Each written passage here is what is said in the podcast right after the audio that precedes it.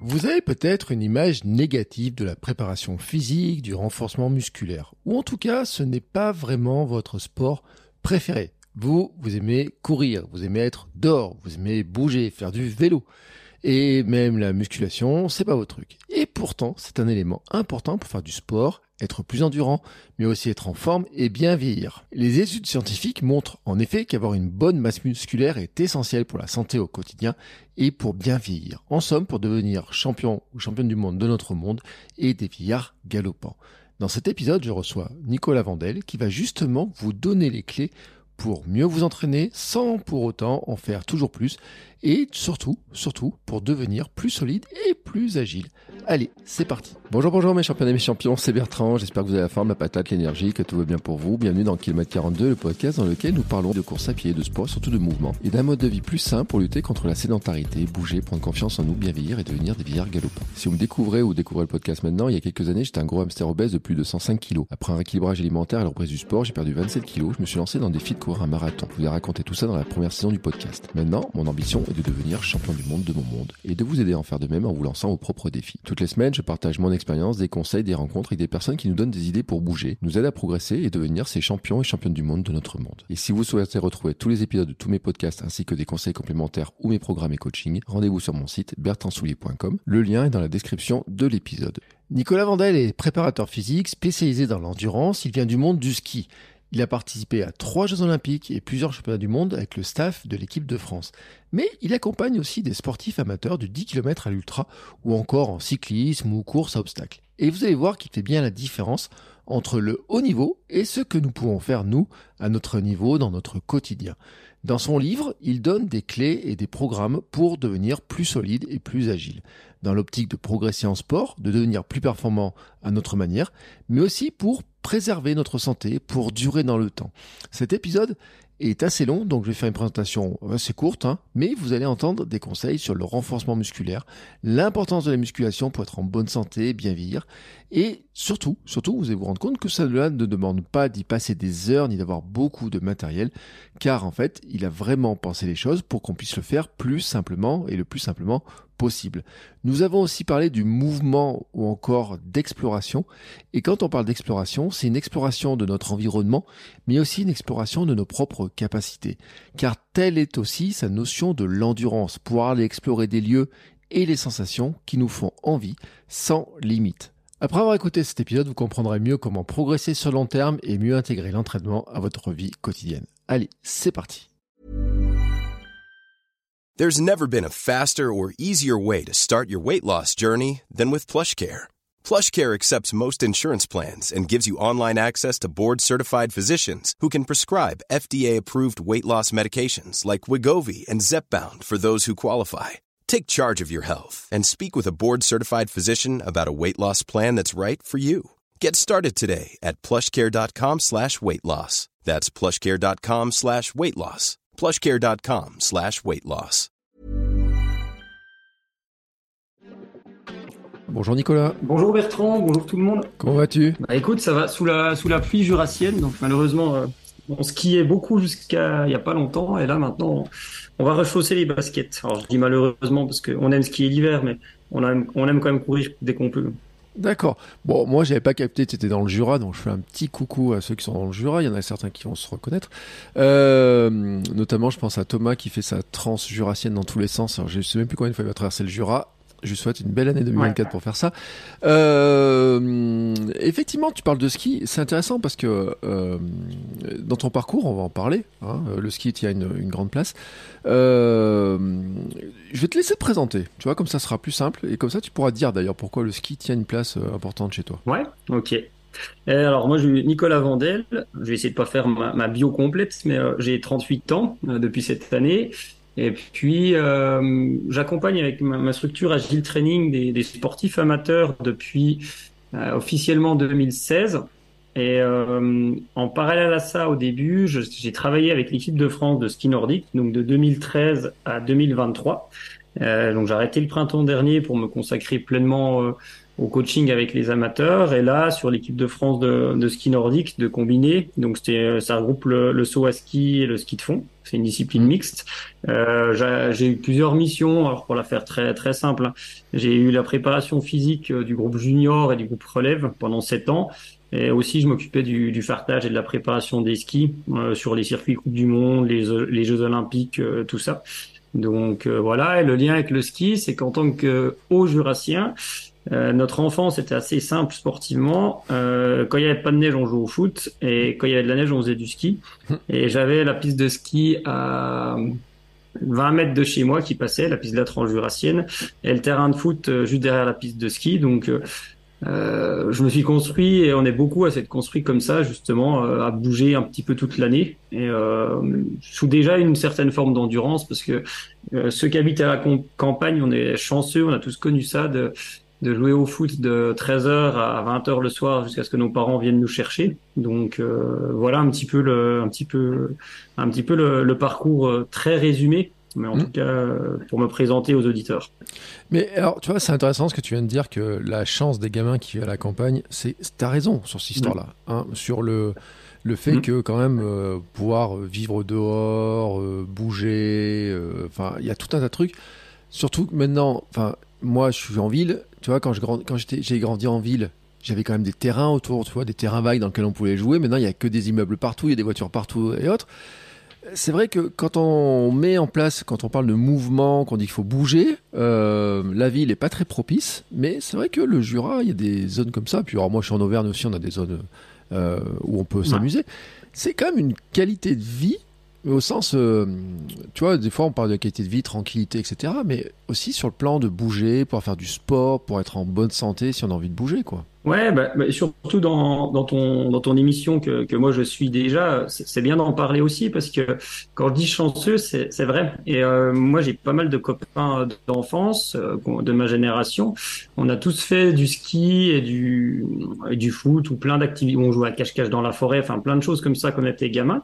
Et on est très avantagé par rapport à ça. Et je discutais avec des copains qui, euh, à l'adolescence, pour les études, ont arrêté de faire du sport et euh, qui s'y sont remis plus tard. Il y en a qui ont terminé cette année l'OCC, euh, l'UTMB, euh, plein de gens comme ça. Et on est super chanceux parce que et on a été habitué à, à, bouger depuis gamin. Mm. Et finalement, ces qualités-là, alors elles sont enfouies quand on en fait un petit peu moins, mais elles reviennent plus facilement de que par rapport à des gens qui ont moins eu cette chance-là. Et je pense qu'il faut en être conscient. Et quand tu parles de mettre en mouvement, euh, Maintenant, peut-être qu'on est aussi plus à devoir mettre en mouvement de manière compensatoire au fait qu'il y ait moins de possibilités de bouger. Et les enjeux, ils sont un petit peu, un petit peu différents par rapport à ça. Et il faut se dire que on parle de la génétique, mais euh, l'épigénétique, on peut l'appeler comme ça, on peut appeler ça ce qu'on veut. Euh, elle est super importante là-dedans. Où je nuancerai quand même quelque chose, c'est que c'est plus facile pour nous. Alors moi, j'ai jamais arrêté de faire du sport, mais euh, pour les gens qui en ont fait depuis plus longtemps, de, de se remettre à une activité, mais par contre pour des gens qui en ont beaucoup moins fait, est un exemple aussi, et il y en a plein, euh, c'est pas impossible non plus. Et il y a beaucoup de gens qui s'y mettent sur le tard et qui arrivent encore à faire et qui courent même plus vite que nous. Donc il faut toujours euh, nuancer ça. En tout cas, on est chanceux. Ouais, et je le dis en plus, hein, c'est que ce, quand on commence tard, on a une, une, capacité de progression qui est tellement énorme que c'est, on a une chance. Euh, bon, bref, même si on part avec bien sûr des, nos difficultés, nos craintes, nos peurs et tout, mais peut-être qu'on en reparlera parce que euh, je t'ai invité. Tu vois, j'ai reçu ton livre tout à l'heure il y a, y a quoi y a. Je, te disais l'enregistrement. Alors je le dis parce qu'on enregistre le 22 décembre. Hein, donc euh, tu vois, ça fait pas un peu partie de mes cadeaux de Noël. Je te remercie, Papa Noël jurassien. Euh, et en fait, j'étais surpris. J'ai vu le pavé que c'est. Tu vois et euh, tu sais, je fais des blagues à certains auteurs. Je leur dis, waouh, vous avez des bouquins, ils ont un poids que ça permettra de faire du sport, tu vois, pour le soulever et tout. Euh, si je dis ça, c'est parce que là, on est vraiment sur un. Je sais pas combien de temps tu as mis pour écrire un tel livre, mais il y a, il y a 500 et quelques pages, hein, je crois, 525, un truc comme ça. Ouais. Euh, c'est extrêmement complet et tout. je me suis dit, ça doit être un, un, boulot, tu as dû y passer quand même, ça doit faire un bout de temps que tu es dessus. Ouais, c'est vraiment dur à estimer. Euh, la genèse du projet, elle a deux ou trois ans, avec euh, surtout un jeune que j'avais euh, à la fédé de ski, qui me chambrait en me disant quand tu écriras ton livre. Et euh, du coup, l'idée est venue un petit peu comme ça, c'est rigolo. Et je m'y suis réellement mis à l'automne 2022.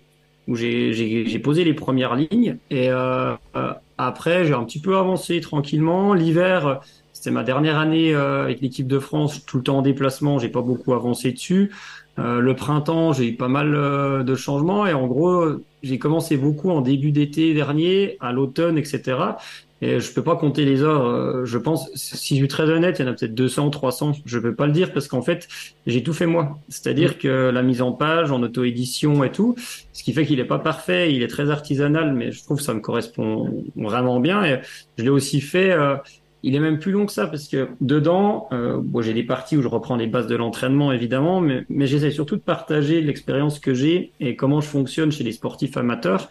Donc en fait, il y a des protocoles, ça fait dix ans qu'ils ont été peaufinés, qu'ils ont été testés et tout. Donc le temps de réalisation, il, est dur à estimer, mais oui, ça m'a pris beaucoup de temps pour euh, pour être honnête. Et j'ai essayé de me dire, de l'écrire en me disant, euh, si demain euh, quelqu'un qui débute ou même qui est sportif avancé, il a besoin d'informations, de quelles infos il a besoin pour se débrouiller tout seul, pour faire simple.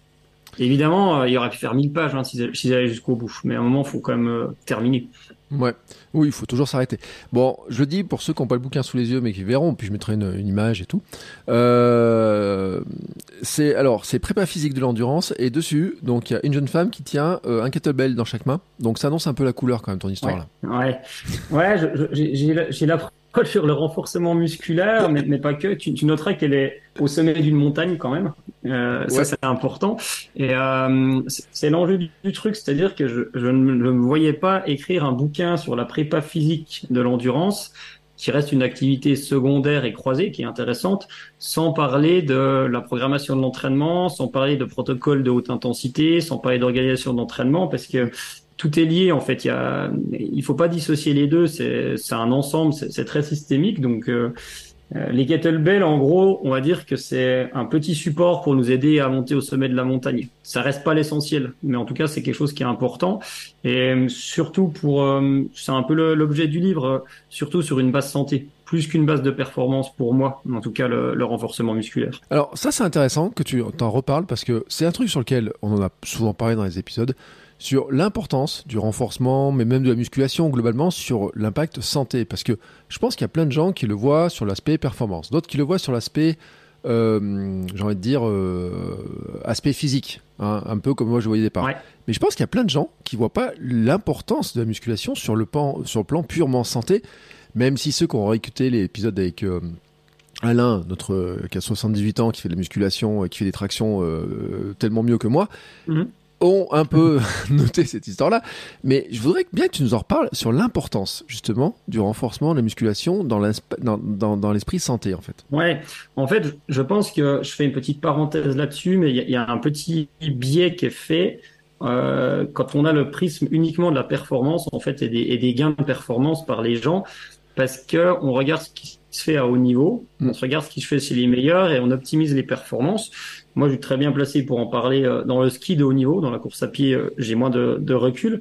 Mais euh, évidemment, et c'est l'exemple du livre, moi, ce qu'il y a là-dedans, pour la, j'ai repris des exemples de ce qu'on faisait pour de l'optimisation de performance, mais c'est intenable chez quelqu'un amateur qui peut courir que trois ou quatre fois par semaine. C'est tenable chez quelqu'un qui s'entraîne 14 fois par semaine et 12 fois s'il y a un jour de repos, hein, je me comprends, mais et ça, euh, plutôt que de vouloir optimiser, moi le renforcement musculaire, je le considère, c'est un sport croisé déjà mmh. pour commencer, et je le considère comme une manière de solliciter les tissus différemment, comme euh, comme si on fait du vélo, comme euh, si on fait, euh, j'aime bien dire ces exemple, du pole dance, du foot ou n'importe quoi à côté. C'est une manière de bouger différemment, au même type que titre pardon que la mobilité, que les étirements, que ces choses là. Et hum, c'est presque, ça dépend des cas, mais c'est presque contrebalancer ce que la course à pied n'amène pas, ou n'importe quel sport d'endurance n'amène pas en disant, OK, euh, pour vivre mieux, pour vivre plus longtemps et pour pouvoir continuer à courir dans 5, 10, 15 ans, eh ben, je vais essayer de m'entraîner à bouger différemment, être plus solide, être plus résistant, et pour mieux vivre en fait. Plus longtemps, ça serait prétentieux, mais en tout cas pour euh, pour pouvoir euh, continuer à pratiquer vraiment euh, vraiment régulièrement. Et si, si je te disais, si je disais aux gens que le renforcement musculaire fait courir plus vite, j'y crois pas vraiment, si je suis très honnête. Par contre, ça permet de mieux vivre, et ça permet de peut-être plus s'entraîner dans sa pratique au fil des années. Euh, alors oui, est-ce que ça fait courir plus vite ou pas? En tout cas, enfin moi j'ai quand même, je me dis, sur la résistance musculaire qu'il faut pour faire certaines courses, hors marathon et au-dessus, je pense quand même que ça joue énormément. C'est-à-dire que la dégradation musculaire sur des, courses où on fait je ne sais pas combien de milliers de pas, on va se dire quand même que toute la partie renforcement, elle va permettre au moins de mieux la supporter. Ouais, mais je suis totalement d'accord. On va prendre le cas d'un marathon justement et d'un trail. En fait, euh, pour un marathon, euh, je pense que pour encaisser le, le marathon, l'idéal, ça serait d'avoir des énormes volumes euh, en course à pied sur bitume. Il y, a, y, a, quand même pas de secret. Hein. Pourquoi, pourquoi les meilleurs ils bornent autant C'est qu'il y a ça. Sauf que tout le monde n'est pas capable. D'encaisser, d'encaisser des kilomètres comme ça.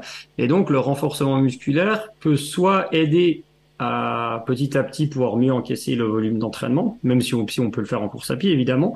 Soit ça peut être un moyen détourné de se dire plutôt que d'aller courir deux heures, attention hein, dans la philosophie et pas à chaque fois, hein, je me comprends. Mmh. On va travailler sur le facteur neuromusculaire et euh, sur le facteur structurel euh, pour être un peu plus résistant par rapport à ça. Et je donne l'exemple aussi dans le livre.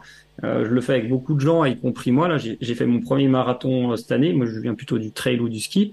Euh, ça m'a vraiment aidé. À chaque fois, je m'en suis servi comme euh, à chaque fois que je faisais une transition, en augmentant le volume ou en passant du, chemin au bitume, euh, j'ai fait le renforcement musculaire pour encaisser le spécifique que j'allais faire derrière. Donc en fait, c'est tous des outils d'aide et qui sont pas obligatoirement pour moi, hein, fait toute l'année. D'ailleurs, il y a des périodes où tu peux en faire, des périodes où tu relâches un petit peu où il n'y a pas de règle. Hein. Des gens que je coach, moi, euh, ils en ont une, séance par semaine toute l'année parce que euh, c'est adapté à leur cas et d'autres, ils en ont que par cycle. Donc c'est vraiment très variable. Et euh, je trouve que l'erreur serait de se dire il faut faire du renforcement musculaire. Alors oui, mais quel renforcement Comment Quand Etc. C'est plus compliqué. J'en parle aussi là. il y a une étude ils ont fait au marathon de New York en 2020. Il y avait 720 primo-marathoniens. Donc en fait, euh, c'était une étude niveau de prof 2, hein, c'est euh, assez bien foutu. Ben, il y en a la moitié qui ont fait du renforcement musculaire pendant 12 semaines, d'autres qui n'en ont pas fait. Et ce qu'ils se sont rendus compte, c'est que ça avait eu aucune incidence euh, sur les blessures de surutilisation. Parce que c'était trois fois 10 minutes dans la semaine avec des petites vidéos en autonomie. Donc en fait, ça dépend de la manière de le faire, c'est une première chose. Et surtout, euh, je vais pas me faire des copains quand je dis ça, mais 12 semaines, ça représente absolument rien dans une vie de sportif. Mm. Donc peut-être s'ils avaient fait ça pendant 52 semaines, il y aurait eu des gains. Ou peut-être pas, on ne le sait pas, mais il faut toujours prendre du recul euh, par rapport à tout ça et surtout essayer de l'intégrer euh, à l'adhérence, à ce que les gens aiment faire et ce que les gens ont besoin. Ça, c'est important. Ouais, mais alors, est-ce que les gens aiment faire? Et c'est un truc, on en a parlé avec Fabrice Kuhn il y a pas longtemps, en disant euh, les coureurs ils aiment courir, les cyclistes ils aiment rouler. Euh, en général, alors j'en connais hein, qui disent oui j'aime bien la partie info, etc. Mais c'est pas quand même la masse, euh, la masse, la masse de gens. Et de l'autre côté, il faut le dire aussi, parce qu'il y en a qui adorent les sports type CrossFit et compagnie, et qui détestent l'endurance, alors que pourtant les deux mondes ont besoin l'un de l'autre. C'est ça le truc. Euh, c'est une discussion jour j'avais sur euh, sur Instagram avec une, une coach euh, et euh, tout le monde est d'accord là-dessus. Il y en a plein qui mériteraient de faire plus de musculation. Il y en a plein dans la muscu, dans le crossfit, mmh. qui mériteraient de faire plus d'endurance pour mieux supporter euh, bah, les différents exercices, pour mieux enchaîner, pour être plus fort et mmh. tout. Euh, mais c'est vrai qu'on a quand même du mal à s'y mettre quand on est coureur ou même bon, un skieur. Je me dis, euh, s'il fait beau dehors, t'as une belle neige et tout, t'as peut-être pas envie de, faire ça, quoi. Mais je, rigole parce que j'en ai parlé dans, dans, un autre podcast il y a pas longtemps, mais les gens que je coach qui habitent dans le Jura et en montagne, ils sont ingérables en ce moment. Et moi le premier, si quelqu'un me coachait, parce que bah là maintenant il y a plus de neige, donc ça va, mais euh, les dernières semaines c'est ingérable parce que j'en ai pas un qui suivait le programme. Et tu parles, il faisait grand beau, ça skiait, ils partaient tous skier, et, et, et, ils avaient bien raison. Et mmh. je, je, vois très bien ce que tu veux dire. Après, euh, sur le sur le ski de fond, ça reste saisonnier, donc en préparation, le renforcement musculaire, sur du haut niveau ou même du niveau moyen, euh, on peut difficilement en faire l'économie parce que c'est un sport où on sert des bras et des jambes et à un moment on est obligé d'y passer. Donc, mm. euh, mais je vois ce que tu veux dire et, le compromis il est dur à trouver entre le plaisir et la nécessité. En guillemets, je me comprends, hein, nécessité, rien n'est indispensable, mais ça reste quand même très utile et un, bon support. Après, moi, ce que j'observe quand même et ce que les gens me disent, c'est que ils sentent la différence quand ils font du renforcement musculaire. Sauf que tout l'enjeu, et c'est aussi ce que j'ai essayé de présenter dans le livre, parce que c'est comme ça que je bosse, c'est d'arriver à l'intégrer sur des séances qui empiètent pas euh, sur le spécifique. C'est-à-dire, euh, quelqu'un qui peut s'entraîner que trois fois dans la semaine, ça va être compliqué de lui faire sauter une séance de course. En tout cas, quand il va se rapprocher de l'objectif. Sinon, il faut pas se mentir. Hein. Kipchoge, il ferait euh, séances de muscu et des séances de course euh, sur sa semaine c'est pas comme ça que ça marche. Et euh, un champion, un champion de, powerlifting, il va pas faire euh, six footing et de musculation. Donc euh, il y a quand même ça. Après, c'est tout des modalités où il faut des circuits courts, il faut euh, que ça soit facile, que ça soit faisable dans son salon. Tu vois, moi j'ai beaucoup bossé sur ça avec les gens et mm. tous les protocoles dans le livre, quasiment, quasiment, il y en a un ou deux un peu plus spécifiques, ils peuvent être faits en dans son salon assez facilement ou à la salle, ceux qui aiment aller à la salle, hein, c'est pas la c'est pas la question. Et surtout, ils peuvent être faits ils doivent, en tout cas, de mon point de vue, euh, être faits pour euh, pouvoir aller courir derrière. C'est-à-dire que si à la fin de ta séance de renforcement, hormis si tu es très très débutant, euh, t'as mal partout pendant trois jours, euh, t'as tout perdu en fait. Mm. Chez un sportif récréatif, hein, je, me, je me comprends. Euh, non mais c'est vrai que c'est important de le dire, parce que, et je trouve qu'en plus, souvent, tu sais, alors sur euh, quand on suit un peu les comptes sur Insta et tout, j'aime bien. Il y en a plein qui mhm. disent oh on a fait les jambes, j'ai les jambes détruites, demain je pourrais plus marcher, etc.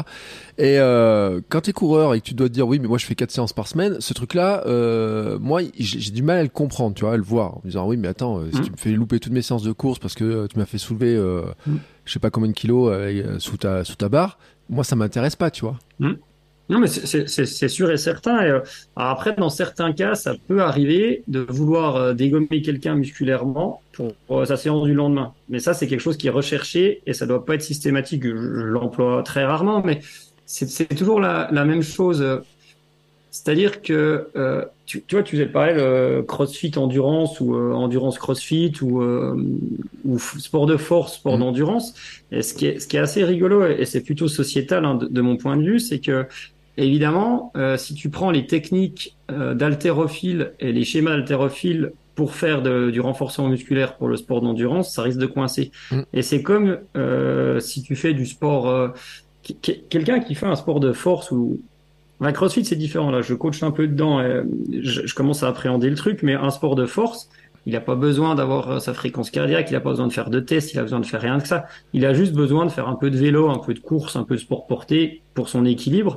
Et le renforcement musculaire pour le coureur, c'est ni plus ni moins que la même chose. Et je pense que sur 95% euh, des gens, il n'y a pas besoin de monter dans des protocoles et des méthodologies avancées de renforcement musculaire, qui est juste quelque chose qui vise à équilibrer en fait finalement. Ouais, euh, bon, n'empêche que ceux qui seront intéressés par ton livre, si on prend le programme, je le dis, hein, parce que et la première page sur laquelle j'ai ouvert, et j'ai ouvert sur la, sur la page préparation marathon. Euh, et donc là, j'ai vu des petites couleurs et tout, et j'ai vu IG et tout. Je me dis, attends, c'est quoi cette histoire-là? Donc je suis allé voir après dans les pages, et je me suis dit, bon, ça veut dire que quelque part, il y a du renforcement, il y a des choses à faire et tout. Euh, le, le, le, principe que tu veux défendre, hein, en disant, voilà, euh, comment mmh. est-ce qu'on fait pour progresser selon toi, parce que c'est vraiment euh, sur ton livre, hein, c'est ce qui est marqué, c'est quoi, toi, les grandes bases pour vraiment progresser euh, pour devenir euh, alors en meilleure santé, plus endurant, etc. C'est quoi pour toi la, grande ligne de conduite? Toi, tu, tu, poses la question sur comment dire sur le renforcement musculaire ou de manière générale? Alors j'ai envie de te dire de manière générale, c'est-à-dire c'est comment euh, parce qu'on a dit oui, on peut en mettre un petit peu et tout, mais les grandes lignes, tu vois, c'est de se dire, euh, voilà, euh, alors il y a du débutant qui vont écouter les podcasts, il y a des moins débutants, il y a des hmm. un petit peu tous les niveaux, tu vois, et tout. On va dire qu'on est beaucoup d'hamsters qui reprenons le sport après quelques années d'arrêt aussi.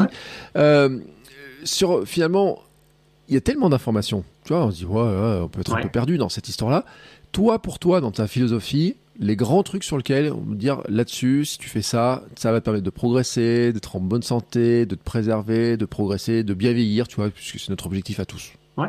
Bah, en fait, c'est même pas qu'une philosophie, c'est les, les, principes de base de l'entraînement, et ça, on revient pas dessus dans n'importe quel sport. Tu as le principe de progressivité, de continuité, de variété et d'alternance. Et mm. quand je parle d'alternance, c'est euh, travail-repos, hein, pour faire simple. Laisser mm. le temps de récupérer. Déjà, si tu pars de là, tu as peu de chances de faire des, grosses erreurs si tu respectes ces principes-là. Peut-être que si tu respectes trop la progressivité, tu vas progresser plus lentement. Mais mhm. ça, à la rigueur, j'ai envie de te dire, c'est pas grave parce que euh, un des trucs de base de, de l'entraînement, en fait, c'est que ça, ça, reste, après, ça en découle, c'est la fréquence d'entraînement. Plus on s'entraîne souvent, euh, meilleur on est de, pour, pour vraiment schématiser les choses. C'est la première chose. Et ensuite, plus on s'entraîne longtemps, meilleur on est en sport d'endurance. Mmh. Et plus on s'entraîne intensément, encore meilleur on est. Sauf qu'en fait, euh, c'est facile à dire comme ça, mais on peut pas s'entraîner intensément à chaque séance. Ça, ça fonctionne pas. Euh, ne serait-ce euh, par rapport au système nerveux, euh, c'est sur le système nerveux autonome où, pour vraiment faire simple, il y a deux branches. Hein. Il y a l'orthosympathique qui est un activateur et le parasympathique un calmant. Si on est toujours dans l'orthosympathique, au bout d'un moment, euh, ça explose. Et déjà, quand on travaille, ça, il y a déjà un niveau de stress qui est élevé, donc on peut pas en rajouter. Donc, je dirais, respecter ces principes-là, c'est important et, et j'y fais aussi mention. Moi, j'ai un système avec les bocaux. J'appelle ça vraiment le système des bocaux. Euh, je suis pas sûr de l'avoir inventé. Euh, je l'ai pas trop lu ailleurs, mais peut-être qu'il existe. C'est-à-dire considérer que c'est un bocal et que notre bocal il doit jamais être rempli. C'est-à-dire que euh, y a déjà la vie pro et perso qui remplit une bonne partie du bocal. Et eh ben on va plutôt que de vouloir euh, le remplir jusqu'à trop plein avec du sport, c'est de se laisser une petite marge de manœuvre. Mm. Pareil dans l'intensité, pareil dans le, la progression, pareil dans plein de choses.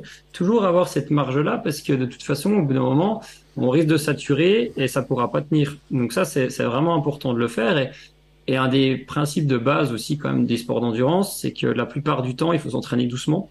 C'est-à-dire que certains appellent ça polarisé ou pyramidal. Pour moi, ça n'a pas de sens de, de se battre à, ce propos-là. C'est que 80% du temps, euh, l'entraînement il se fait à basse intensité. Les 20% restants, soit on va sur de la très haute intensité, soit sur l'intensité euh, type tempo ou seuil un peu plus élevé, ça, un peu moins élevé que celle-là, pardon. Ça dépend de ce qu'on a besoin, ça dépend de comment on réagit à ça, ça dépend plein de choses. Mais j'ai souvent une phrase, c'est que pour faire un marathon, si tu fais que de t'entraîner doucement tout le temps, tu vas le finir. À mon avis, il y aura, pas de souci là-dessus. Si tu fais que de t'entraîner intensément, tu risques de pas prendre le départ, à mon avis. Et si tu t'entraînes très souvent doucement et de temps en temps euh, intensément, ça risque de bien se passer. Je fais souvent cet, euh, cet exemple-là, mais euh, pour moi, c'est c'est quand même assez simple. Donc, en gros, respecter ces principes-là de base, euh, commencer par jouer sur la fréquence, c'est-à-dire que quelqu'un qui débute, on va prendre le cas, va peut-être essayer d'aller euh, déjà deux fois par semaine, après peut-être trois, ça dépend du temps à dispo, et c'est là que le renforcement ou les sports croisés sont intéressants, parce que peut-être qu'au début, la troisième séance, au lieu de la faire en courant, peut-être qu'on peut la faire en renforcement musculaire. Ça fait moins d'impact, ça donne l'habitude de faire une troisième séance. Et après, derrière, ah bah, ok, c'est cool, je peux faire sauter le renforcement, je me comprends, remplacer par la course. Et mmh. après, derrière, eh ben, peut-être trouver mon rythme de croisière, en fait, le nombre de séances qui est acceptable, euh, ce qu'on est capable de faire. Et à partir seulement quand on arrive de croisière de, c'est un exemple, mais trois séances de 20 minutes par semaine, bah, peut-être qu'on peut essayer de passer de 2 à 20 et 1 à 30. On voit ce que ça donne. Après 2 à 30 et ainsi de suite. Ça prend du temps. Le chemin de progression, il est plus long que, en fait, c'est facile, hein, si, si tu veux mettre en forme quelqu'un rapidement, euh, n'importe quel blaireau peut y arriver. Enfin, c'est méchant ce que je dis, mais tu augmentes d'un coup le volume, d'un coup l'intensité, la forme, elle monte vite sauf que ça dure pas longtemps. Tandis que si tu prends le temps de construire les choses, bah écoute, euh, ta forme elle est quand même plus montante, plus stable. En fait, plus tu prends de temps à construire, euh, plus ça dure longtemps. Ouais. Mais ça, les gens, ils ont du mal à l'entendre, et notamment parce que bon, mm. il y a le marketing qui, qui, joue sur des choses. On est un petit peu pressé. Et tu sais, je dis souvent, mais moi, euh, quand je fais du, du, du, conseil, tu sais, je dis aussi sur les régimes. Tu sais, sur il faut une belle victoire au mm. départ pour dire que ça marche la solution. Et euh, on met un traitement de cheval au départ. je pense notamment à tous les régimes, tu vois à la télé là, où on t'affame pendant quelques temps, tu dis ah ben j'ai perdu euh, j'ai perdu 2 kilos en une semaine, mm. euh, c'est que ça marche. Et donc après tu, tu adhères au programme. Mais ça c'est de la, la persuasion, hein. c'est purement psychologique cette histoire-là. Seulement c'est vrai que comme tu te prives, alors dans le cas des régimes tu te prives, et dans le cas du sport tu as dit on va plutôt à l'épuisement ou au dégoût parce que c'est intenable et puis parce mm. que c'est fatigant et parce que tu as l'impression de plus faire que ça et de, de dégoûter. C'est un résultat court terme, mais sur le long terme, c'est vrai que ça ça marche pas. C'est le truc là, il marche pas et, et on le constate. Alors comment est-ce qu'on pourrait faire, tu vois? Parce que les gens se disent oui, mais j'ai l'impression quand même que je vais mettre du temps à progresser. Il euh, n'y euh, a pas un accélérateur. Euh, il y a toujours ce truc-là, tu vois, de dire mais euh, est-ce que finalement ça sert à quelque chose que, que je fasse trois fois 20 minutes ou deux fois 20 minutes? Est-ce que je progresse vraiment? C'est pas facile pour certaines personnes, tu vois, d'arriver à, s'en convaincre. Non, bien sûr. Bah, bah, après, si on est honnête, il y a des accélérateurs. Sauf mm. qu'il euh, faut accepter que les accélérateurs, ils sont pas, pas stables. Et euh, je fais la parenthèse sur la haute intensité. Par exemple, ce que si tu veux monter en forme rapidement chez quelqu'un d'entraîné, tu attaques tout de suite par de la VMA ou de la vitesse. Mm. Et là, la forme, elle va monter vite. Sauf que derrière, pour arriver à la tenir, ça va être compliqué. Si tu attaques par du tempo, euh, des séances d'intensité moyenne du seuil, la forme, elle monte beaucoup plus progressivement. Et derrière, quand tu mets vraiment de la haute intensité, euh, la forme est vraiment optimale. Et si tu veux, euh, ça dépend des cas de figure. Demain, si tu as besoin d'arriver sur une J'aime pas le mot pic de forme parce que ça n'existe pas euh, d'être euh, le vendredi 12 euh, en forme et pas le 13, mais une période de forme. Là, tu peux aller jouer sur ces curseurs-là, mais prendre le temps et toujours se laisser une marge. En fait, je reviens au Boko, mais même dans l'intensité, euh, tu vois, une intensité, par exemple, pour moi, hors cas très exceptionnel, si tu finis en vomissant tripes et boyaux, t'es passé à côté du truc. Mm. De temps en temps, ça peut être bien, mais en fait, t'inquiète que ton, mais ça je l'ai constaté chez de l'amateur ou à des, athlètes olympiques ou sur moi, quand tu t'es mis une séance au carton, ton cerveau il sait ce que c'est, il va s'en souvenir et il sait qu'il est capable d'y aller.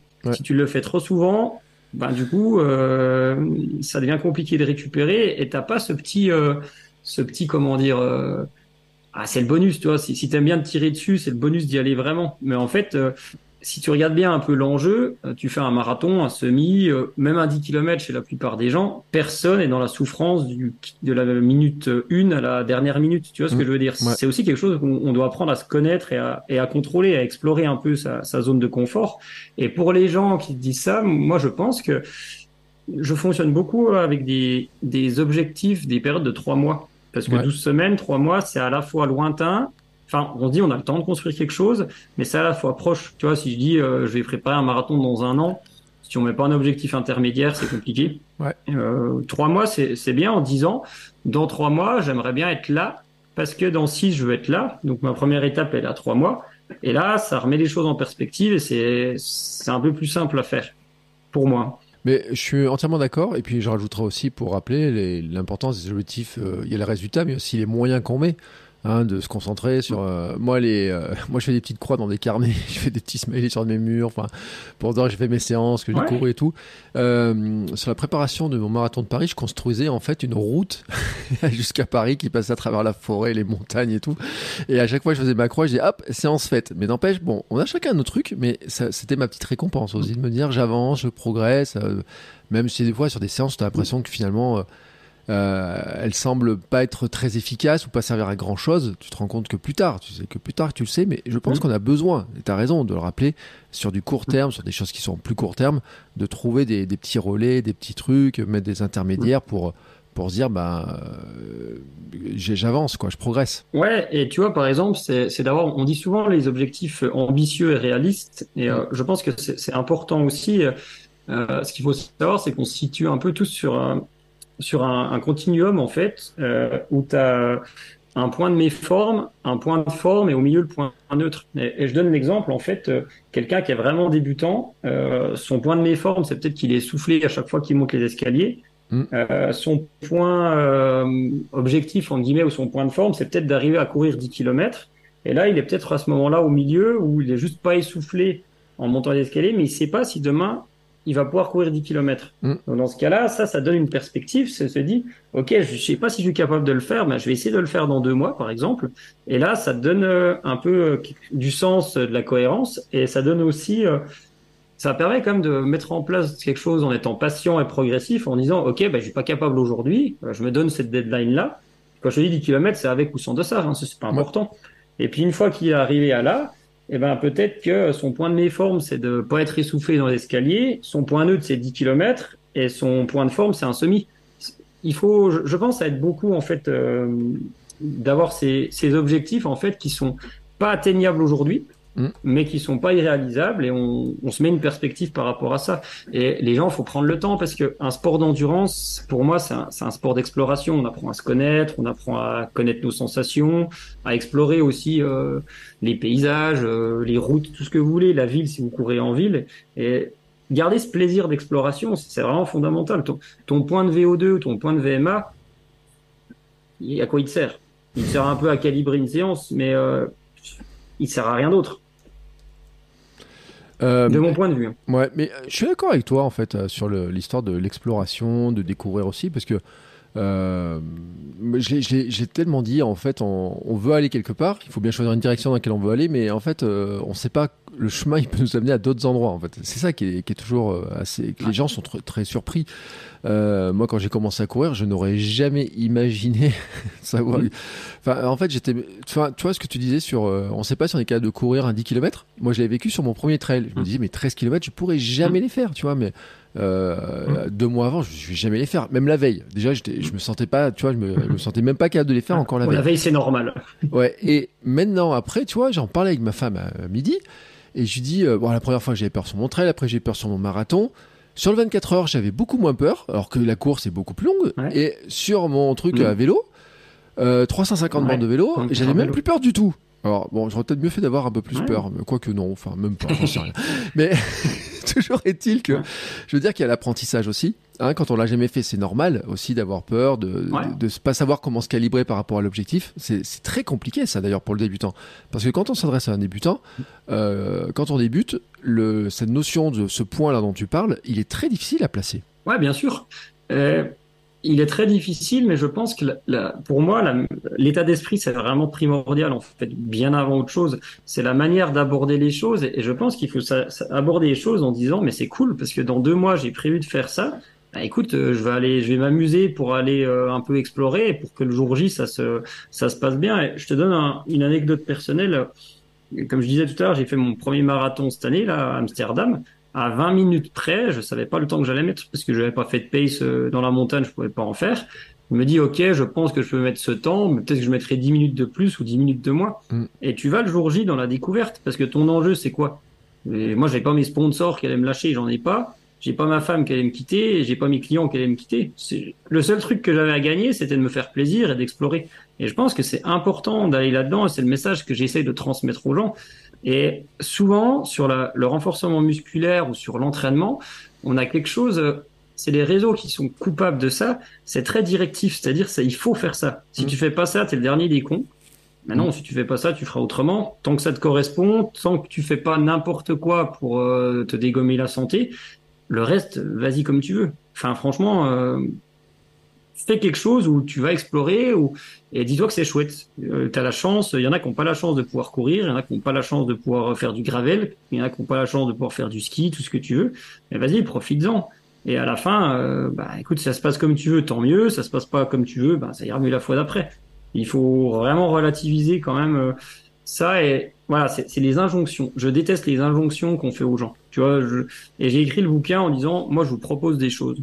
Vous faites, vous appropriez. Et euh, si vous faites pas exactement comme je vous ai dit, ça va marcher quand même, rassurez-vous. hein. Bon, et ça va parce que euh, faut pas lire tout le bouquin quand même avant de commencer à progresser, hein, rassure-moi. Ah si, il faut absolument lire et l'acheter. Non, non, bien sûr que non. Euh, les gens, c'est ce que je dis souvent, les, mais j'ai même des gens qui, qui, qui euh, sans parler de haut niveau, mais chez des amateurs qui courent vite, ils m'ont pas attendu pour courir vite. Après, tu viens les aider à courir un peu plus vite. Mais euh, et j'ai des gens, euh, ils ont m'ont pas attendu pour s'y mettre. Et, euh, et, euh, c'est ça, vient des gens en fait. Le coaching, c'est juste, euh, tu les accompagnes, tu leur euh, tu leur, tu leur donnes même pas des clés en fait. Tu leur, tu leur montres les portes et tu dis bah tiens, on va essayer d'aller ouvrir cette porte, voir ce qui se passe. Ok, ça se passe bien, on continue. Ça se passe pas comme on veut. bah, on n'était peut-être pas prêt, on revient en arrière. Et cette notion d'exploration, elle reste fondamentale pour moi. T'as entièrement raison et euh, je rajouterais, tu vois, parce que t'as commencé, t'as, t'avais dit, hein, il y a aussi une exploration euh, de, de, de l'aspect physique et tout, mais il y a aussi l'exploration des terrains, des endroits où tu vas. Euh, moi, je, je suis un fervent défenseur du jeu, hein, notamment euh, de dire que Mhm. euh, en s'amusant, on a plus d'énergie, que quand on prend du plaisir, c'est plus simple d'y aller, on s'amuse plus, etc. Mhm. C'est pour ça que je t'ai posé la question sur le, sur le, sur le renforcement, de dire il faut quand même trouver un moyen de que ça soit un peu amusant quelque part, enfin trouver des trucs un petit peu amusants. J'en avais parlé avec Fabrice Kuhn aussi, pour ceux qui sont intéressés dans l'épisode de Mhm. décembre. Et euh, c'est vrai que explorer des nouveaux territoires, tu vois. Moi, je pense, euh, je disais souvent, euh, le, je voulais, j'ai fait du gravel parce que je voulais pas rouler sur la route et que ça me permettait d'avoir des des, Ouais. des, des chemins qui sont plus joueurs, tu vois, plus amusants, moins de voitures, etc. Mmh. Euh, je pense aussi que c'est un- une grande incitation. Faut essayer de jouer avec des nouveaux endroits où on va, peut-être euh, sortir des fois des chemins ou sortir des chemins pour retourner sur des routes ou faire des, des nouveaux formats, tu vois. Euh, Et je pense qu'il y a plein de gens qui osent pas assez Enfin, je sais pas toi comment tu le vois en mm. coaching, mais moi j'ai des fois j'ai des questions. Je me dis mais mais pourquoi vous osez pas en fait, tu vois? Et mm et, je, je, me replace après dans un ancien temps. Je me dis que moi non aussi, aussi toi, il y a plein de trucs que j'osais pas faire en fait. Mm. C'est, on est, on est un peu, je sais pas si c'est, c'est logique un petit peu. C'est nos peurs qui font ça? C'est je pense, c'est la peur de mal faire. Et en fait, il faut remettre les choses dans le contexte. Qu'est-ce que c'est que mal faire? Mm. Pas grand chose en fait, à part jouer avec sa santé. Mais euh, j'ai souvent la discussion euh, dans, ma manière de faire Autant euh, avec, l'équipe de France, effectivement, tu avais des tests, on avait beaucoup de testing, on avait des outils de suivi, on avait des plateformes de force, on avait plein plein de choses pour tester ça, parce que l'enjeu il était différent. Chez les gens, et c'est aussi dans le bouquin, je présente que que comment je travaille en vrai. J'ai pas pris ce que font les Kenyans et je vous explique comment ils font. Je ne mmh. sais pas vraiment comment ils font, personne ne le sait à part eux. c'est vraiment ça. Et sur la haute intensité, j'en reviens là-dessus justement, tous les protocoles, alors oui, tu peux utiliser la fréquence cardiaque pour contrôler éventuellement, même si je suis dans la haute intensité, souvent il n'y a pas trop d'intérêt. Mais en fait, je dis aux gens, euh, cherchez cette allure, essayez d'aller peut-être sur une séance un peu trop vite ou sur une, une répétition. Tu vas vite voir en fait, et des fois tu vas te surprendre en disant en fait ouais, je suis capable d'y aller. Tiens, je suis capable d'y aller une fois, je vais essayer d'y aller une deuxième fois ou bah non, euh, tu vois ta séance, euh, elle n'est pas ratée si alors si toutes tes séances elles sont comme ça, oui, mais ta séance de haute intensité, en tout cas, elle n'est pas ratée si euh, au milieu tu allé trop vite à un moment et que tu as pété et que ta dernière tu l'as mal fini. Mm. Elle est ratée si tu as fini à quatre pattes, mais par contre si tu allé un peu trop vite à un moment, qu'est-ce que tu as fait? Tu as appris à te dire, ok, quand j'ai eu cette sensation là, euh, ben ça correspond à ça, je suis pas encore capable d'y aller ou euh, ben, je suis capable d'y aller, mais ça passe pas totalement. Et ça, c'est super important. Il n'y a pas besoin forcément toujours d'avoir les allures. Et tu vois, moi je dis souvent, euh, je dis souvent le, le jour du, euh, le jour de la compétition, ça se passe pas toujours comme on veut, on n'a pas tout qui va bien. Donc en fait, il faut apprendre à faire avec. Euh, c'est une déformation du trail hein, et du ski, mais avec le fait que ça se passe pas comme tu veux. Tu vois, en ski, bah, des fois ça glisse, des fois ça glisse pas, des fois tu t'es trompé de fart, etc. En trail, ça peut être ça. En marathon, ça peut être ça aussi. Tu vois, une haute intensité, ça apprend. tiens, mais tu mets, t'explores une sensation et tu dis, ok tiens, j'ai les jambes qui brûlent, euh, ah bah ok, bah c'est normal en fait, je l'ai déjà eu, je sais ce que c'est. Ou euh, si j'accélère là, euh, tiens, mais je sais que si j'ai à cette allure là, ou enfin, quand je parle d'allure, c'est pas forcément en vitesse de déplacement, hein, c'est à, cette sensation d'allure là. Je sais que j'ai de la marche pour 5 minutes, pas plus. Ok, je le sais. si je pas bien à l'échauffement, c'est un exemple bête, hein, mais si je pas bien à l'échauffement, est-ce que ça m'empêche de courir vite pendant ma séance? Souvent non, justement. Et ça veut dire que le jour de la course, eh ben, si t'es pas bien à l'échauffement, ça veut pas dire que ta course, elle va pas bien se passer. Il y a plein, plein de choses à aller chercher là-dedans. Et ça, si on calibre trop, on passe à côté. Ouais. Mais là, après, on touche à un domaine qui est, euh, qui est un peu. Euh, alors, j'ai presque envie de dire qu'il y a des fois un gros mot chez certains, c'est le mot sensation, qui est, qui est un peu ah. masqué par les montres, euh, par, par tellement de choses. Euh, et en fait, tout à l'heure, en feuilletant ton bouquin, tu vois, et enfin, je l'ai dit en une demi-heure, je l'ai dans les mains, mais j'ai mis plein de petits post-it. Et notamment, j'ai vu qu'il y a une page, tu parles de Véronique Billa. Euh, Parce que sensation, pour moi, on arrive sur les travaux de Véronique Billa, sur les sensations, sur euh, les notions d'accélération, de ralentir, de, de tous ces niveaux-là et tout.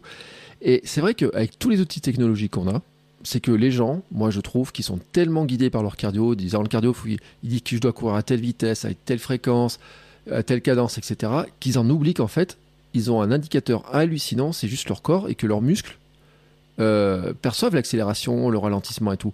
On ne sait pas à quelle vitesse on court, mais on sait si on accélère, si on ralentit, comment nos muscles réagissent, comment nos pieds, comment tout ça réagit en fait. J'ai l'impression qu'on est en train de l'oublier totalement des fois, dans... enfin, ou en tout cas certains sont en train de l'oublier cette histoire. Mais parce que je, je pense, hein, encore une fois, ça engage que moi et c'est mon avis, c'est qu'on se trompe d'approche avec euh, la rationalisation de l'entraînement, parce que finalement, euh, des données de test de seuil lactique, des données de VMA, de, moi j'aime pas la vitesse critique parce que c'est un concept euh, trop flou pour moi pour en tirer quelque chose, mais peu importe, même la vitesse critique, c'est que des outils qui ont pour but de nous aider à nous connaître. Donc, ça veut dire qu'on n'est déjà pas obligé de les, utiliser, on mhm. peut faire autrement, mais on peut s'en servir. Et par exemple, euh, Vernick Biam, moi j'y fais référence, j'ai beaucoup, euh, avec la Fédé, avec les skieurs, utilisé le système euh, test de VMA, test de temps de soutien, pour calibrer à partir de là. Mais je, je, donne une construction pédagogique de comment on a fonctionné pour ça.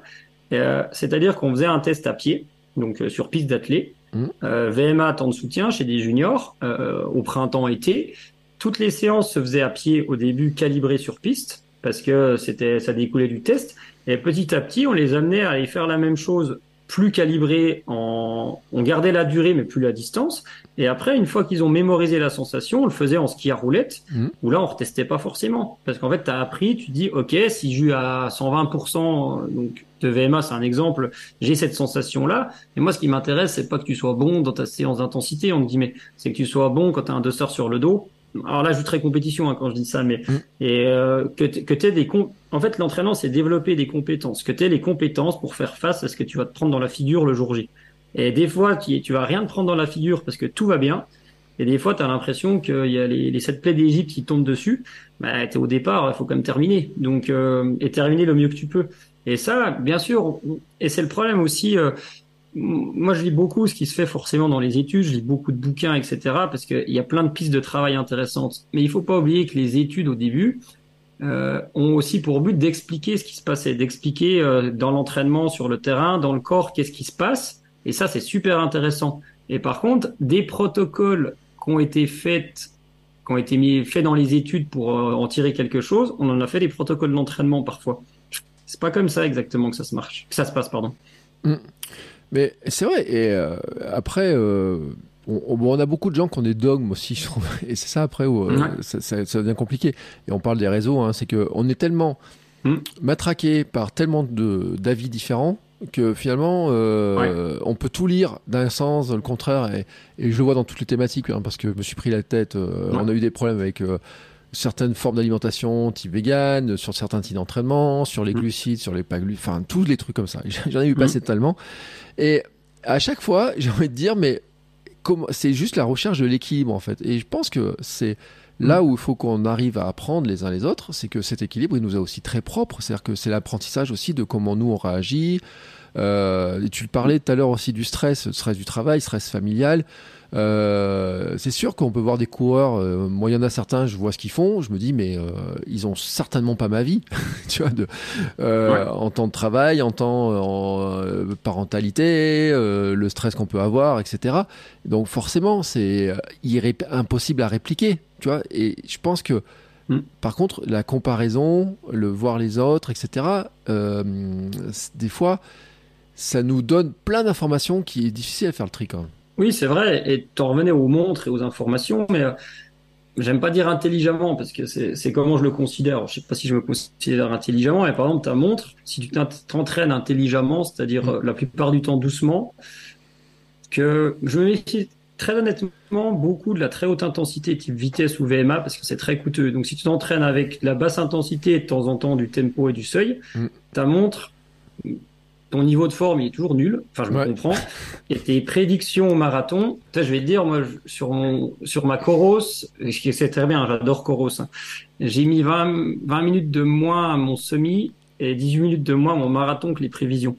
Parce que, en fait, euh, oui, mais c'est pas waouh, c'est juste que la montre, c'est pas, mm. c'est pas, c'est pas le plus fiable. Peut-être que si elle avait dans sa base de données 10 marathons, peut-être qu'elle aurait été précise. Et toi, les, les, gens, ils se font peur, ils se mettent, par exemple, ils achètent une montre et tout de suite, ça donne plein d'informations, mais en fait, basé sur euh, pas forcément grand chose et du recul. Et je te donne, je, fais le rappel sur les 12 semaines de renforcement, que, que l'incidence soit positive, négative ou neutre, 12 semaines, c'est rien. C'est trois mois.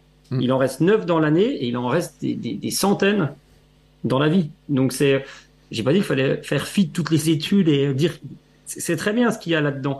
Il faut juste recontextualiser ce que proposent les études ou ce que proposent les coachs comme moi. Il faut que les gens se disent c'est une proposition. Mm. On, on, suppose, ou on pense, ou on a l'expérience, peu importe, que si on fait ça, ça va vous aider. Mais si vous le faites pas, vous avez quand même le droit de courir et ça va bien se passer pour vous. Bon, je suis un peu jaloux parce que toi, tu as dit 20 minutes de moins que ce que ta prévision de ta Coros sur semi, hein, c'est ça? Oui, mais. Ouais, bah moi, c'est 12 ouais, minutes. sur marathon aussi, ouais. ouais moi, c'est 12 minutes. Bah, c'est bien quand même. Ouais, ouais, mais bon. Et en ah, plus, tu sais, ça m'a mis un peu un piquant cette histoire. Alors, je vais le dire quand même parce que. Ouais, moi aussi. Ça m'a foutu un truc. Quand j'ai vu qu'elle m'avait annoncé un truc du style 1h52 euh, sur un semi-marathon euh, en mars, j'ai dit euh, là. Euh, tu te fous un peu de ma gueule. Tu vois, j'étais gentil avec ma montre quand même. Je dis, ça, fait longtemps qu'on mm. cohabite tous les deux et tout. Je dis, mm. quand même, tu te fous un peu de moi, mais je vais te faire mentir. Sur le coup, j'ai fait. Donc j'étais content, tu vois. Je lui ai mis 12 minutes par rapport à, la prévision, mais il y a eu un petit coup de piquant, tu vois, sur l'histoire, euh, en me disant, euh, tu, tu, tu, me vois mal, quoi, tu vois. Non, mais tu as raison. Mais en plus, ce que je dis, c'est même en y repensant pas totalement vrai parce que mes prévisions de marathon avaient baissé quand même juste avant. Mm. Et ça m'a mis le piquant. J'avais fait sur, sur les réseaux. Après, j'ai pas une grosse communauté. Parce que moi, je, je suis pas anti-data, mais je trouve qu'on qu'on en fait un peu trop par rapport à ça. Et euh, ma montre m'annonçait 3h01. Et j'ai dit Nico versus les data, c'est l'histoire de ma vie. Parce que mon premier marathon, mon objectif, c'était 3h. Et j'ai lancé le truc, ça m'a piqué. Et euh, je pense que si j'ai, du coup, j'ai mis quand même un peu, enfin, pas mal de moins, mais si j'avais été à 2 à 3 à 2h59, je pense j'aurais sprinté pour euh, gagner mon combat face à ma montre. Alors que une minute sur euh, c'est pas grave, t'as fait ton marathon, c'est pas grave. Tu vois ce que je veux dire. Mm. Mais euh, mais les montres et je te donne l'anecdote sur la la Coros, mais c'est pareil avec tout. J'ai mis 20 minutes de moins au semi parce que ce qui s'est passé, c'est que j'ai fait la mise à jour de l'application. Mm. Et en faisant la mise à jour, hein, pas la mise à jour de l'entraînement, de l'application, j'ai perdu 9 minutes sur mes prévisions en 5 minutes de temps. Mm. Donc méfiez-vous quand même de ça. Oui, parce qu'il revoit les calculs, il remodifie un peu les formules, il y a des analyses qui se font un peu dans mm. tous les sens et tout. Mm. Euh, il y a des données hein, qui, euh, qui, qui, circulent. C'est vrai que c'est des modèles. Euh, alors, pour tous ceux qui ont eu une montre neuve à Noël, hein, c'est sûr que les données dedans, de toute façon, euh, c'est que de la mathématique. Donc là-dessus, il y a tellement de prévisions. Et puis moi, je l'ai vu en club parce que j'ai vu des gens qui avaient le même temps au marathon et qui pourtant avaient des modèles de course qui étaient tellement différents. Euh, des VMA différentes, une manière de courir différemment, euh, et pourtant à l'arrivée de la course, ils sont exactement en même temps. Hein. Je te dis, deux coureurs à 2,53.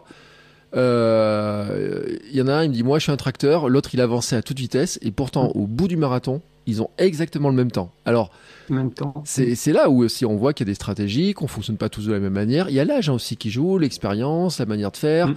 Euh, je pense qu'il y a une grosse partie mentale aussi, je pense, dans les stratégies, dans le, le côté que certains sont plus prudents. Moi, je pars un peu comme un couillon euh, quand j'entends le mmh. coup de pistolet de départ. Euh, j'ai du mal à retenir. Et c'est pour ça que j'aime bien d'ailleurs les, euh, tu vois, les travaux de Véronique Billa là-dessus, parce que je trouve que ça décomplexe un peu de mmh. se dire, pouvoir partir plus vite et puis retrouver une allure derrière, la sensation, c'est quand même super agréable, mmh. mais il faut le travailler à l'entraînement, ce que beaucoup de gens oublient de le faire. sprinter sur la fin, tu disais tout à l'heure, et je l'ai dit dans, un, dans une formation que j'ai, dans un programme, je dis, c'est quand même super pratique d'être capable de sprinter. Et en fait, il y a plein de gens qui sprintent jamais. Mais ça peut être pratique de sprinter. Mm. Et je donne un exemple que je rappelle. Euh, j'avais vu, tu sais, la, alors je, ne sais plus si c'est la western ou laquelle, euh, où il y a une dame qui a fini à 3 ou 4 secondes près. Tu sais, elle finit pile en dessous de la, barrière horaire. Parce qu'elle sprint après 100 miles. Mm. mais elle est contente d'être capable de sprinter après 100 miles. Mais ça veut dire qu'elle a une vitesse qui est largement supérieure à celle à laquelle elle s'est entraînée pendant tout le temps. Mais que cette vitesse-là, ben, à un moment donné, elle est capable d'aller la chercher et c'est peut-être ce que ne se rendent pas compte les gens aussi. C'est la, variété de vitesse qu'on est capable de, de, supporter, de courir, de développer. Certes, pendant pas très longtemps quand c'est un sprint, mais on est capable d'aller les chercher. Et souvent, les entraînements, on va pas du tout le faire en fait. On s'en rend même pas compte qu'on ne va pas du tout chercher tout ça là. Eh, tu as raison. Et... Mais tu parles du mental, c'est vrai, euh, pas forcément le jour J, mais je reviens aussi à l'état d'esprit. Souvent, le corps est quand même, euh, on pourrait revenir sur plein de choses, hein, sur la, la, douleur et tout, mais le corps est, est plus capable qu'on ne le pense. Mm. Alors, dans une certaine mesure, évidemment que euh, si demain, euh, euh, je me dis, le, mon, mental va me permettre de courir le marathon en 2h20, c'est pas vrai. À un moment, ça, ça, risque de mal se passer si je pars sur cette allure, je me comprends.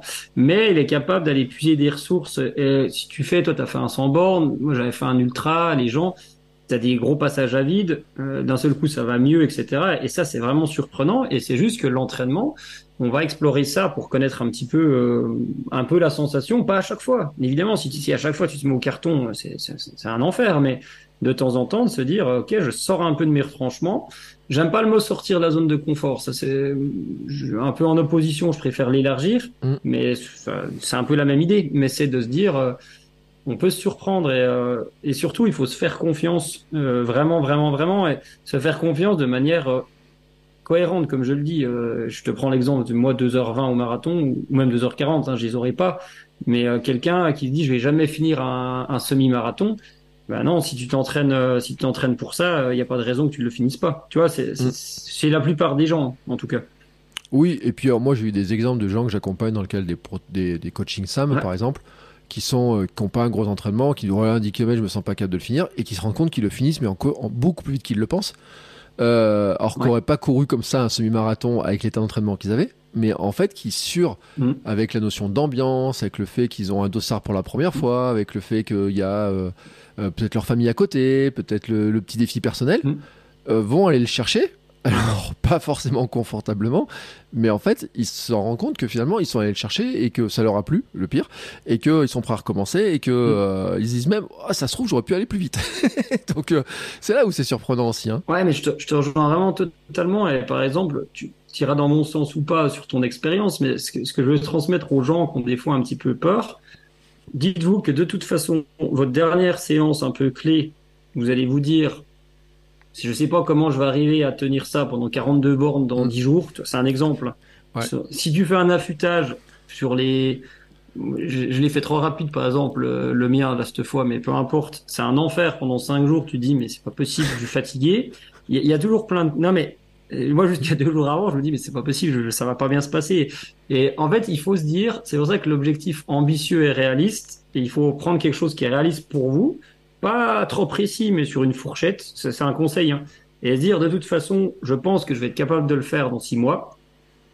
Si je fais ce qu'il faut, il n'y a aucune raison que ça se passe pas bien et ça va bien se passer. Alors, c'est pas la garantie 100% du succès, mais généralement, ça aide quand même beaucoup. Ouais, c'est vrai. Et euh, le fait de définir un objectif ambitieux, euh, suffisamment ambitieux pour être motivant, parce que sinon c'est pas motivant, mais pas trop Mm. ambitieux pour, Mm. sinon on est dans l'ego, quoi. euh, D'ailleurs, c'est pour ça que je l'ai dit euh, aussi. Il y a des trucs que moi j'ai dit, oh, peut-être que 2024 je le ferai et je le ferai pas, parce que j'ai pas la flamme pour m'entraîner sur certains, euh, sur certaines disciplines. Mais c'est vrai que euh, de se pousser un petit peu, on dit allez, ça je peux essayer de le faire euh, si je m'entraîne sérieusement. C'est vrai qu'on peut faire beaucoup de choses et je suis toujours surpris hein, quand je vois des, euh, des, des choses. Moi, de toute façon, quand j'ai commencé, je pensais jamais être capable de courir 24 heures. Je savais même pas que ça existait en fait. Le truc, je me dis, mais est-ce que ce truc-là existe? Et je me, bon, tu vois, je savais même pas que ça existait. Ça veut dire que petit à petit, dans l'exploration, on va découvrir aussi, on va découvrir aussi ce qui nous plaît. Hein, j'encourage parce que là, Mm. je, je vais diffuser ça en début d'année. Mm. J'encourage les gens dans l'année à explorer ce qui peut leur plaire, euh, différents formats. Tu vois, euh, je blague souvent avec le cross en disant euh, allez faire des Mhm. cross. C'est, peut-être pas agréable, mais peut-être que vous allez aimer l'ambiance, euh, aimer un petit peu ce format euh, ou pas. Et puis, mais au fait, vous le saurez maintenant et allez explorer les différents formats, les différentes courses, peut-être différents sports.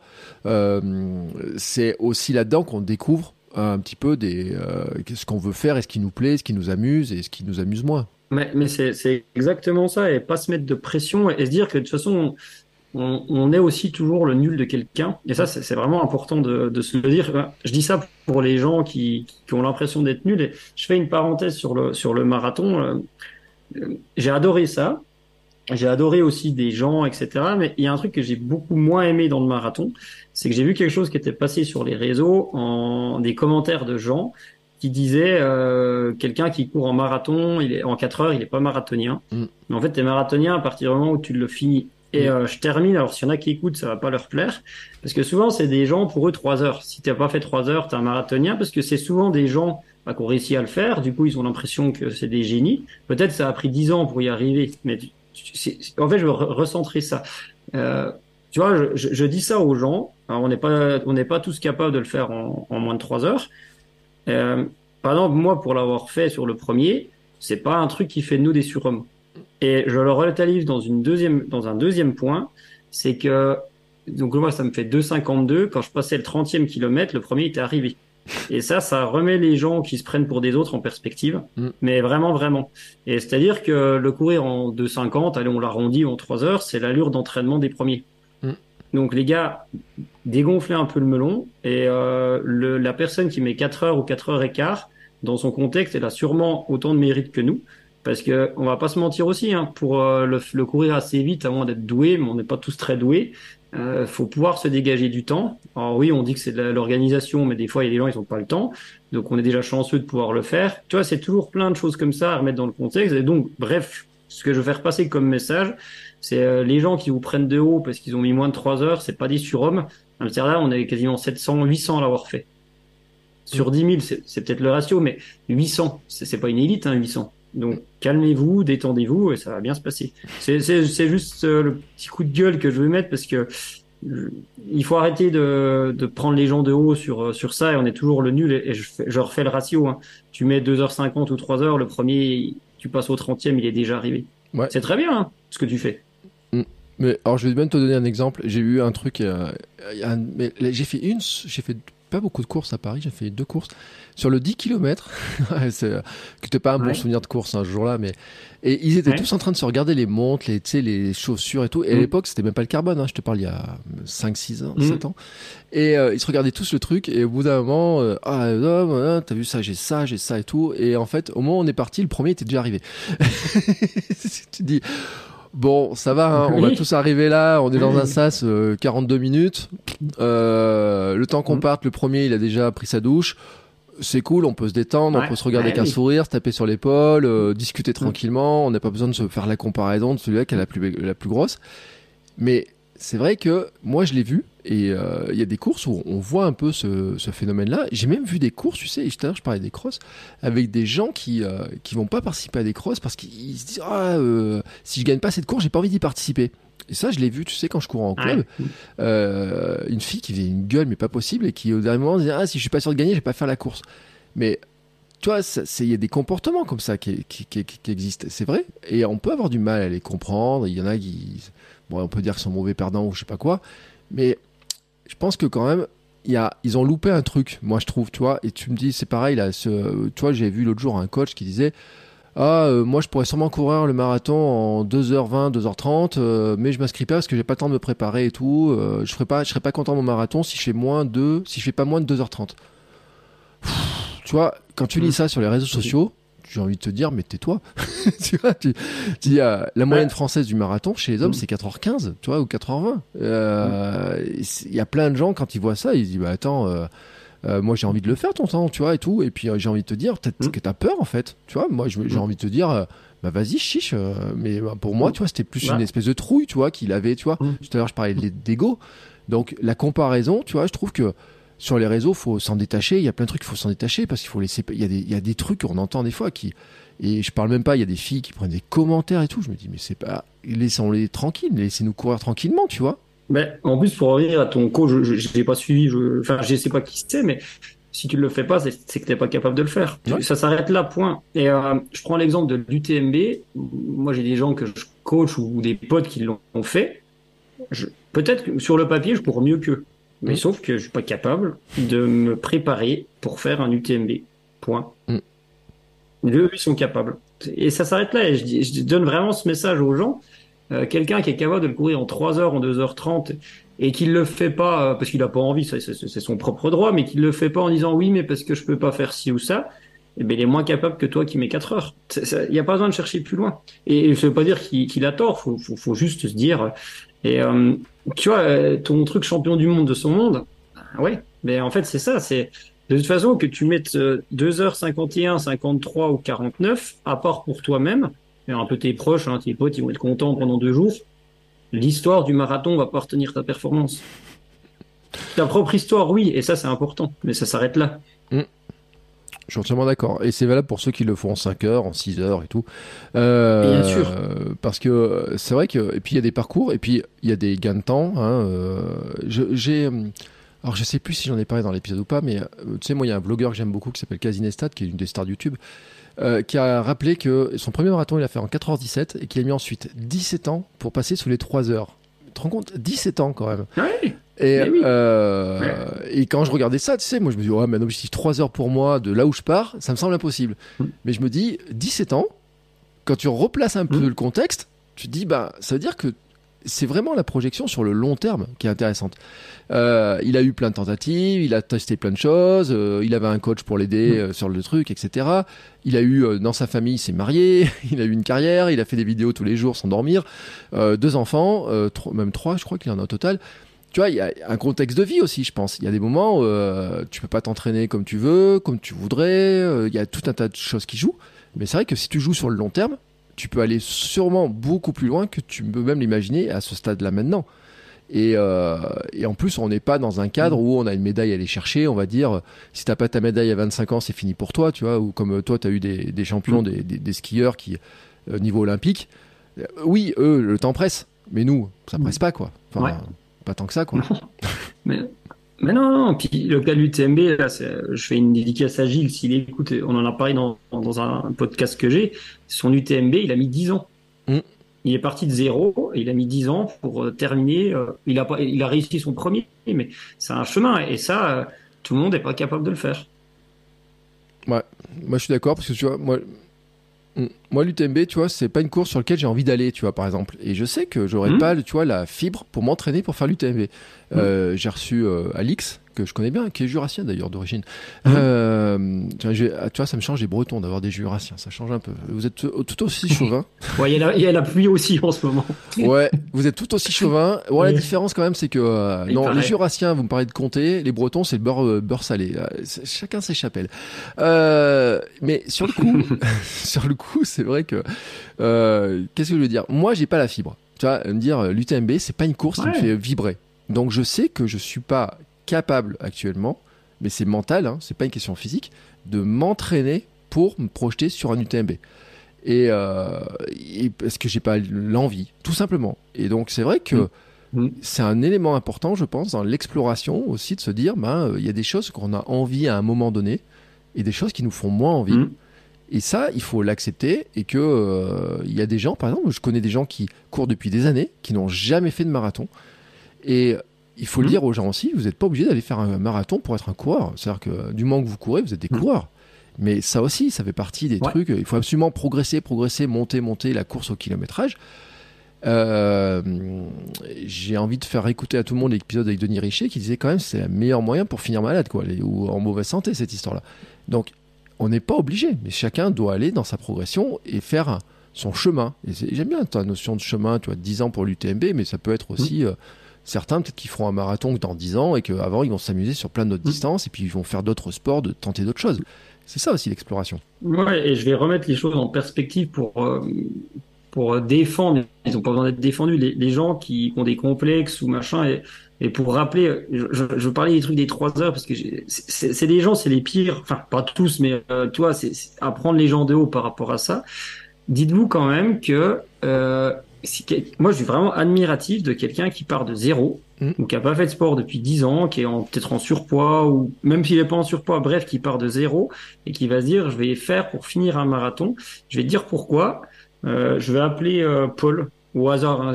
Les Paul, vous m'excusez.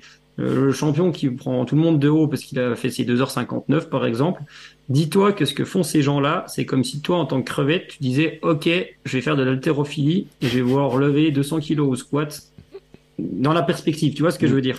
Sauf que toi, t'as pas les t'as pas les 1 de le faire. Moi, je les aurais pas non plus. Hein. On va pas, c'est pas ça la question. Eux, ils, eux, ils se le mettent pour aller le faire. Et ça, il faut quand même, euh, faut quand même arrêter de juger les gens par rapport à ça, et surtout euh, à partir du moment où, où ils se prennent en main pour faire du sport et pour faire, euh, pour être champion du monde de leur monde, comme tu dis. Et je dis pas ça euh, c'est pas pour tirer par le bas et dire euh, tout le monde il est beau, tout le monde il est gentil. Et, toi sur les réseaux, tout le monde se proclame athlète de haut niveau. Ça, ça, me fait aussi rire dans l'autre sens. Euh, ça, m'agace aussi. Mais laissez les gens faire. S'ils veulent courir, s'ils veulent courir en 4 heures parce qu'ils peuvent pas faire mieux, ben fais-le en 4 heures. Et la fois d'après, ça sera peut-être 3h40. Et puis s'il n'y arrive pas, c'est pas grave. On va pas se souvenir de ça. Par contre, euh, le fait de se prendre en main, de prendre sa santé en main, de se faire plaisir, ça c'est vraiment le truc qui est essentiel là-dessus. Et on pourra jamais critiquer quelqu'un euh, qui essaye de, bouger et de, prendre sa vie sportive et générale en main. Et ça c'est important. Mm. Bon, alors maintenant qu'on a que tout le monde est rassuré là-dessus, euh, toi j'étais en train de feuilleter ton livre. Alors, faut le dire, hein, pour ceux qui sont intéressés, tu, ça s'adresse en fait à, tu dis du débutant aux sportifs avancés. Donc il y en a vraiment pour tout le monde hein, et tous les niveaux parce que euh, tout à l'heure je, regardais sur le plan marathon parce que je suis tombé sur cette page marathon mais il y a, y a, un signe, hein, c'est que c'est au programme de l'année. Ouais, parce qu'il n'y a pas beaucoup dedans. hein? Ouais. en plus, il y a pas beaucoup de pages sur le marathon, donc c'est vraiment un signe. Ouais. C'est ça, hein. c'est-à-dire que je veux dire que c'est pas un livre qui est destiné aux marathoniens, c'est un livre qui est globalement sur. Il y a, y a, beaucoup d'informations hein, dessus, euh, beaucoup de citations, beaucoup de protocoles, il y a des exercices euh, de renforcement, musculation, on en a parlé et tout. Il y a, beaucoup d'images d'ailleurs, il y a beaucoup de schémas. Euh, ça serait quoi, tu vois Quelqu'un, il dit euh, le mode d'emploi de ton livre? Exactement. Comment, tu vois, je le, tu, veux qu'on l'utilise en fait? Chacun à sa manière, quand mm. même, de manière générale. Ça, c'est non, mais c'est important en plus. Hein. C'est même pas une blague. Moi, je dirais, toi, la première partie sur la physio, euh, j'ai essayé d'aller à l'essentiel. Elle est importante si on veut comprendre, mm. Mais elle n'est pas nécessaire. C'est-à-dire que euh, c'est bien de comprendre pourquoi on fait les choses là. Et après, moi, c'est sûr que je lirais forcément euh, les premiers chapitres sur l'organisation de l'entraînement, euh, ça c'est important quand même de, de, mon point de vue, ça permet de, de, de, faire ça. Et après sur le sur le la haute intensité par exemple et le renforcement musculaire, je lirai les introductions de chapitres parce que ça donne l'esprit. Mm. Et après en fait je m'arrêterai là. C'est un avis. Hein. Je retournerai sur la partie sur la programmation en me disant qu'est-ce que je veux? Mm. Et seulement après, je me dis, bah, faut que je fasse ce protocole-là, par exemple. Tu vois, je le dirais vraiment comme ça plutôt que de dire euh, tiens bah, je vais tout regarder euh, tu, tu, vois vraiment faire euh, quelque chose sur les besoins qu'on a et après derrière utiliser les outils et, je prends l'exemple je le mets c'est pas ton c'est pas dans ces pages là mais le protocole que j'ai pour la prépa marathon par exemple c'est Athéna c'est pas le programme c'est juste le protocole d'allure mm.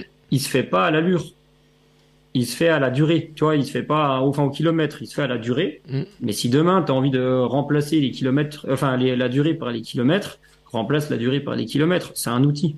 Mm. Ça s'arrête là. Moi, je donne juste des structures, en fait, et des propositions pour euh, maintenir le principe, euh, des principes de base de l'entraînement, progressivité, continuité, alternance, et puis variété, en fait. Mm. Tous les protocoles, ils sont construits autour des principes de base, mais en gros, voilà, je le considérais comme ça euh, aux gens. Il faudrait demander aux. Il s'est pas mal vendu pour l'instant. Je suis content hein, pour le lancement. Il faudrait demander aux gens euh, comment eux ils l'ont lu. Tu vois, il y a, y a, pas de règle. Mm. Et je lirais quand même, notamment chez les femmes, parce que j'en suis assez content forcément, c'est pas moi qui l'ai écrit euh, cette partie-là, donc je, peux dire que j'en suis content. Enfin, je l'ai pas écrit en entier. Euh, la dernière partie sur les préventions des blessures, ou l'avant-dernier chapitre, et il y a une bonne partie qui est faite sur les préventions des blessures chez les femmes euh, par Manon d'Auvergne, qui est doctorante sur le sujet, qui, est, qui a un podcast Femmes et Sport d'ailleurs. avec Barbara, son associée, et je suis vraiment content qu'elle soit intervenue sur ça. Donc, je, je lirai déjà en diagonale, puis après euh, j'irai chercher un peu plus précisément les informations. C'est vrai d'ailleurs, ah, et ça c'est un truc qui est intéressant. Tu dis justement ton protocole d'entraînement, euh, toi tu les mets au temps. Alors je trouve que c'est intéressant. Ouais. Euh, qu'on en parle parce que c'est vrai qu'il y a deux, euh, deux philosophies. Moi, je mets tout au temps aussi. Je prends tout au temps parce que je trouve que c'est un mm. gros avantage, c'est qu'au moins tu sais quel temps de quel temps t'as besoin. parce que euh, ça fait partie des, des, gros avantages dans notre vie. Hein, on, si on sait pas quelle allure on court exactement pour faire, si on nous dit il faut faire 12 bornes, bon, il y a une petite variable. Si on nous dit il faut courir une heure, au moins on sait, on peut le mesurer. Mm. Pourquoi toi tu mets autant en fait? C'est quoi toi ta logique pour pourquoi tu mets les programmes en, en temps? Bah, c'est à la fois une logique et une déformation. Euh, venant du ski ou du trail, euh, de toute façon, au temps par rapport au kilomètre, il n'y a pas forcément de... Tu vois, c'est compliqué de, de raisonner en, en, vitesse de déplacement, donc euh, le temps. Et parce que, en fait, et j'en parle aussi devant, dedans, pardon, si on veut respecter les principes de progressivité, de variété, etc., etc., le temps, c'est très facile. Mm. C'est-à-dire que tu as les durées, et en fait, si tu prends dans ton truc général, dans ta progression générale, tu peux respecter ça, la progressivité, etc. Euh, comment dire, à chaque fois en prenant les durées. Et à l'intérieur de ton protocole d'intensité, après c'est ma philosophie à moi, hein, et c'est là que je l'explique, hein, notamment chez les amateurs. Moi, je veux pas augmenter la vitesse à chaque euh, séance. Je veux augmenter, enfin sur la haute intensité, hein, je parle. Le, la durée qu'on est capable de tenir notre vitesse un peu cible. En mmh. gros, l'idée, elle est vraiment là pour préparer du long. Donc en fait, le temps, c'est un moyen, c'est le moyen le plus simple que j'ai trouvé pour compter sans se prendre la tête. Après, tu peux rajouter la distance et le dénivelé pour un peu euh, aller un peu plus loin dans l'analyse. N'empêche que le temps, ça reste, ça reste assez simple parce que ton ton marathon, par exemple, tu sais que tu vas faire 42 bornes, tu vas sais que tu, sais que tu vas mettre à peu près ce temps-là, que tu es passé dans ta prépa euh, 3 minutes de plus ou de moins à ton allure, ça changera pas si tu veux la face du monde. Après, euh, ça dépend où tu habites. Euh, dans la montagne, c'est dur de raisonner en kilomètres. On n'a pas de plat. Donc euh, en Auvergne, je pense que c'est plus dur aussi. ça, c'est important. Et toi, je cherche. tu vois, j'ai noté. bon, j'ai plus la page parce que je le connais pas, pas encore par cœur. Mais par exemple, il y a un truc que j'ai fait, c'est que j'ai repris tous les protocoles d'intensité. Mmh. Alors c'est la page 177 et j'ai mis j'ai mis quel temps la séance prenait. La séance 1, la séance 2, la séance 3 jusqu'à la séance 8 et quel euh, terrain il fallait parce que C'est pour ça que je conseille aux gens de, de, de déterminer ce qu'ils ont besoin, mais déterminer aussi leur emploi du temps. C'est-à-dire que euh, bah, tu dis ah c'est génial, je vais faire ce protocole ce protocole là. sauf que merde, bah, la séance euh, la séance 7 c'est 1h35, j'ai que 1 heure. Ben mm. peut-être qu'il faut que je fasse autrement. Et ça c'est c'est vraiment important. Et euh, voilà l'approche que j'ai par rapport au temps. Et par exemple, tu fais un, un 10 fois 400, ben, peut-être que Jimmy Gressier, ça va lui prendre tant de temps, et puis toi, ça va te prendre le triple. Ah Donc en fait, la distance, euh, enfin toi ou moi, hein, mais euh, de manière générale, tu vois. Donc en fait, la distance n'est pas toujours adaptée. Non, mais moi, si tu mets Jimmy Gressier sur la même piste que moi, moi je m'arrête sur le bord de la piste, je le regarde. Donc euh, il ira tellement plus vite que moi. je le regarderai juste courir et tout sur le coup en me disant bon, c'est sympa de le regarder.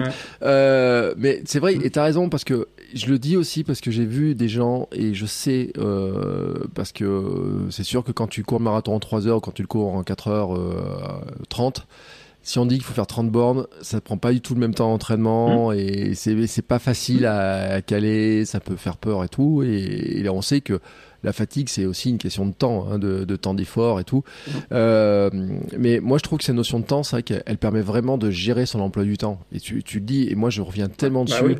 Mes pro, j'ai des programmes, j'ai des coachings où je dis attention, euh, il faut arriver à caler votre emploi du temps, de, de réserver du temps. Mais pour réserver du temps, il faut connaître le temps. Et c'est vrai mmh. que moi, je suis assez fan des programmes en temps, justement pour ça, parce que tu dis, bah, si j'ai euh, une heure, je sais que je peux prendre le programme euh, qui fait 45 minutes avec un peu d'échauffement après, un petit un retour mmh. au calme tranquille, j'ai un peu de marge, je suis pas à calculer la minute près, ça m'enlève un peu un coup de stress. C'est quand même plus cool. Euh, et je le dis aussi parce que je l'ai vu, y compris d'ailleurs chez des athlètes qui ont témoigné, qui sont à très haut niveau, qui disaient qu'ils faisaient des entraînements trop rapides, justement parce qu'en fait, ils s'étaient marqués dans leur programme qu'ils devaient faire 12 bornes ou 13 bornes, et qu'ils partaient un petit peu en retard, et qu'ils se rendent compte qu'ils sont obligés d'accélérer pour le faire. Et c'est un piège aussi. Alors, on parlait tout à l'heure qu'il fallait faire euh, lentement. Euh, si on dit tu fais une heure lente, mm. c'est difficile, c'est totalement différent que si on dit il faut faire telle distance. Et que, bah, une heure, tu dis, bon voilà, j'ai fait mon heure, et t'as pas le stress de mm. savoir si tu as fait le kilométrage qu'il fallait faire. Et je trouve que ça, c'est quand même un élément de, de stress, en tout cas en moins, et que je trouve qu'il est plus facile à caler, tu vois. Ouais, et tu vois, je vais prendre l'exemple de 4 heures au marathon. Euh, ton corps, fondamentalement, que tu mettes 3h50 ou 4h10, il va pas faire une grande différence. Tu vois ce que je veux dire? Même, même autour de 3 heures. Hein. Alors oui, à la fin, ça va piquer les gens, mais c'est pas la durée qui va faire. C'est la, la, répétition des impacts, des choses comme ça. Sur de l'optimisation, on, on, devrait pouvoir raisonner différemment peut-être. Et encore que. Mais là, et ça veut dire que ton corps, euh, si dans ta, ta, prépa, en fait, euh, elle te sert à t'exposer à ce que tu vas vivre le jour J, à avoir des compétences. Et en fait, finalement, que tu fait en cumulé euh, 72 ou 68 euh, kilomètres, euh, à, vitesse marathon, je, dis vraiment au pif. Hein. Mon corps, ça va pas changer grand chose. Et finalement, même, que tu aies fait 3 heures ou 3 heures 10 ou 2 heures 50 de cumulé, ça changera pas grand chose. Sauf que le, le temps est plus facile à compter parce que l'enjeu, c'est, comme tu le dis, c'est d'intégrer à l'emploi du temps. Mm. Et puis, euh, si, si, tu fais, euh, si tu mets, euh, et puis si tu avais prévu 45 minutes et que, en mets, que tu fais 50, ça changera rien. Et si tu avais prévu 45 et que tu en fais 40, ça changera rien. Si tu avais prévu 2 heures et que tu en fais 3, ça changera. Mais euh, sur des petites durées, par exemple, il n'y a, pas un enjeu qui est énorme. Ouais. Et puis rappelons, hein, c'est que si tu avais prévu une heure et que comme tu peux faire une heure, tu fais zéro, là par contre, ça change beaucoup. Ouais. Oui, voilà, exactement. voilà, il vaut mieux faire trois quarts d'heure en disant, bon, j'avais que trois quarts d'heure, je ne peux pas pu faire mon heure, mais j'ai quand même fait trois quarts d'heure que de dire je devais faire une heure, mais j'avais que trois quarts d'heure, donc j'ai fait zéro parce que je voulais pas faire une séance au rabais. Mm. Euh, phénomène que je vois bien, parce que je vois chez beaucoup de gens ce truc-là, euh, il y a des séances qui, en 45 minutes, vaut mieux les faire que de faire zéro. Hein, voilà. Et euh, tout à l'heure, on parlait de la répétition, de la fréquence, etc. Et tout. Mm. J'avais fait des vidéos cet été, il y a des gens qui m'ont posé des questions. Je disais, moi, je courais tous les jours. Et je disais, j'ai progressé en courant tous les jours. Mm. Mais ils me disaient, mais à quoi ça sert de courir 10 ou 15 minutes ou 20 minutes tous les jours? Et j'ai mais j'ai progressé dans la gestuelle, dans l'économie de course, tu vois, dans plein de trucs qui viennent pas de la durée de la séance en elle-même, qui viennent de la répétition, de l'apprentissage tous les jours, tous les jours, tous les jours, du geste, de euh, du fait d'aller courir, du fait de de d'être euh, de, de, le faire tout naturellement et que ça devienne très naturel. Et euh, j'ai beaucoup de gens qui ont été étonnés et qui ont eu du mal à le croire en fait, jusqu'au jour où ils le testent. Qu'en courant des bah fois 5 fois 20 euh, minutes dans leur semaine, c'est vachement plus efficace que faire 3 heures, 3 euh, fois 1h10, euh, 1h15 comme ils le faisaient avant. Mais ça demande à être testé là. tu vois. Je pense que là, l'exploration aussi, ça vaut le coup pour certaines personnes. Mm. Bah, tu vois, euh, je fais une parenthèse sur ton projet, parce que bon, j'ai écouté un des épisodes, tu avais eu un petit souci au tendon d'Achille, mais je pense qu'il n'est pas lié au fait d'avoir couru tous les jours, mais tu as fait combien de jours consécutifs? C'était énorme. fait 851 jours, et puis je me suis tordu la cheville, eh donc j'ai une, une, entorse. Oui, tordu la cheville, ouais. oui. mais et, tu vois, c'est possible de le faire, et, et si tu veux en fait, par exemple, quelqu'un qui s'entraîne beaucoup a besoin de jours de repos. Mm. Quelqu'un qui s'entraîne pas beaucoup a pas forcément besoin de jours de repos, sauf moi j'ai des gens, je sais que s'ils font plus de quatre séances dans la semaine, leur boulot est trop stressant, et, enfin ils ont pas le temps d'en faire une cinquième. Mais écoute, ça c'est comme ça et c'est normal. Et euh, je fais, je mets deux, deux choses importantes et euh, j'ai encore plus redécouvert cette année, parce qu'avant je le faisais à haut niveau, mais je le faisais pas assez chez les amateurs. Euh, si tu as 45 minutes devant toi, mm. L'idée, c'est pas de se dire j'ai que 45 minutes, du coup je vais mettre, je vais mettre une mine parce qu'il faut que je rentabilise le temps. C'est va les faire doucement. Alors ça, je le faisais pas avant, mais un gros truc qui a changé chez les gens depuis que j'ai réussi à leur faire, c'est euh, une séance de 20 à 40 minutes, vraiment facile. Mm. Ça fait une sacrée différence. Ouais. Qu'est-ce qu'elle vient en plus sans fatiguer et euh, ce que j'ai remarqué, ça fait vraiment une, vraie différence. Mais c'est, euh, tu vois, je te donne, je te donne un, un, exemple pour que les gens ils aient en perspective. Euh, moi qui, dans mon cas, parce que je connais plus les allures, euh, en tournant le marathon, ça fait 4,05. Mon, mon, ma séance facile, je vais entre 6,15 et 7 au kilomètre. Mm. Et il n'y a pas besoin d'aller vite et de se mettre au carton. Et j'en ai un qui court en 2,35. Euh, ses séances faciles, il est en 5,45, 6, tu vois ce que je veux dire. Il n'y a mm. pas besoin de se dire, je vais rentabiliser mon temps et il faut que j'aille me mettre minable je me mets euh, une intense quand c'est prévu de faire une intense, point. Et l'autre point, c'est le renforcement musculaire, parce que c'était le thème, on a dévié, mais c'est génial. C'est que peut-être que quand tu que 20 à 30 minutes, oui, tu peux aller courir, mais de temps en temps, tu peux faire aussi du renfort. Tu bouges différemment. Mmh. Euh, peut-être que les gens perçoivent que c'est plus utile de faire du renfort que de courir quand on a peu de temps. Ça, c'est possible, ça dépend vraiment du schéma de pensée des gens, et ça donne des alternatives, par exemple, par rapport à tout ça.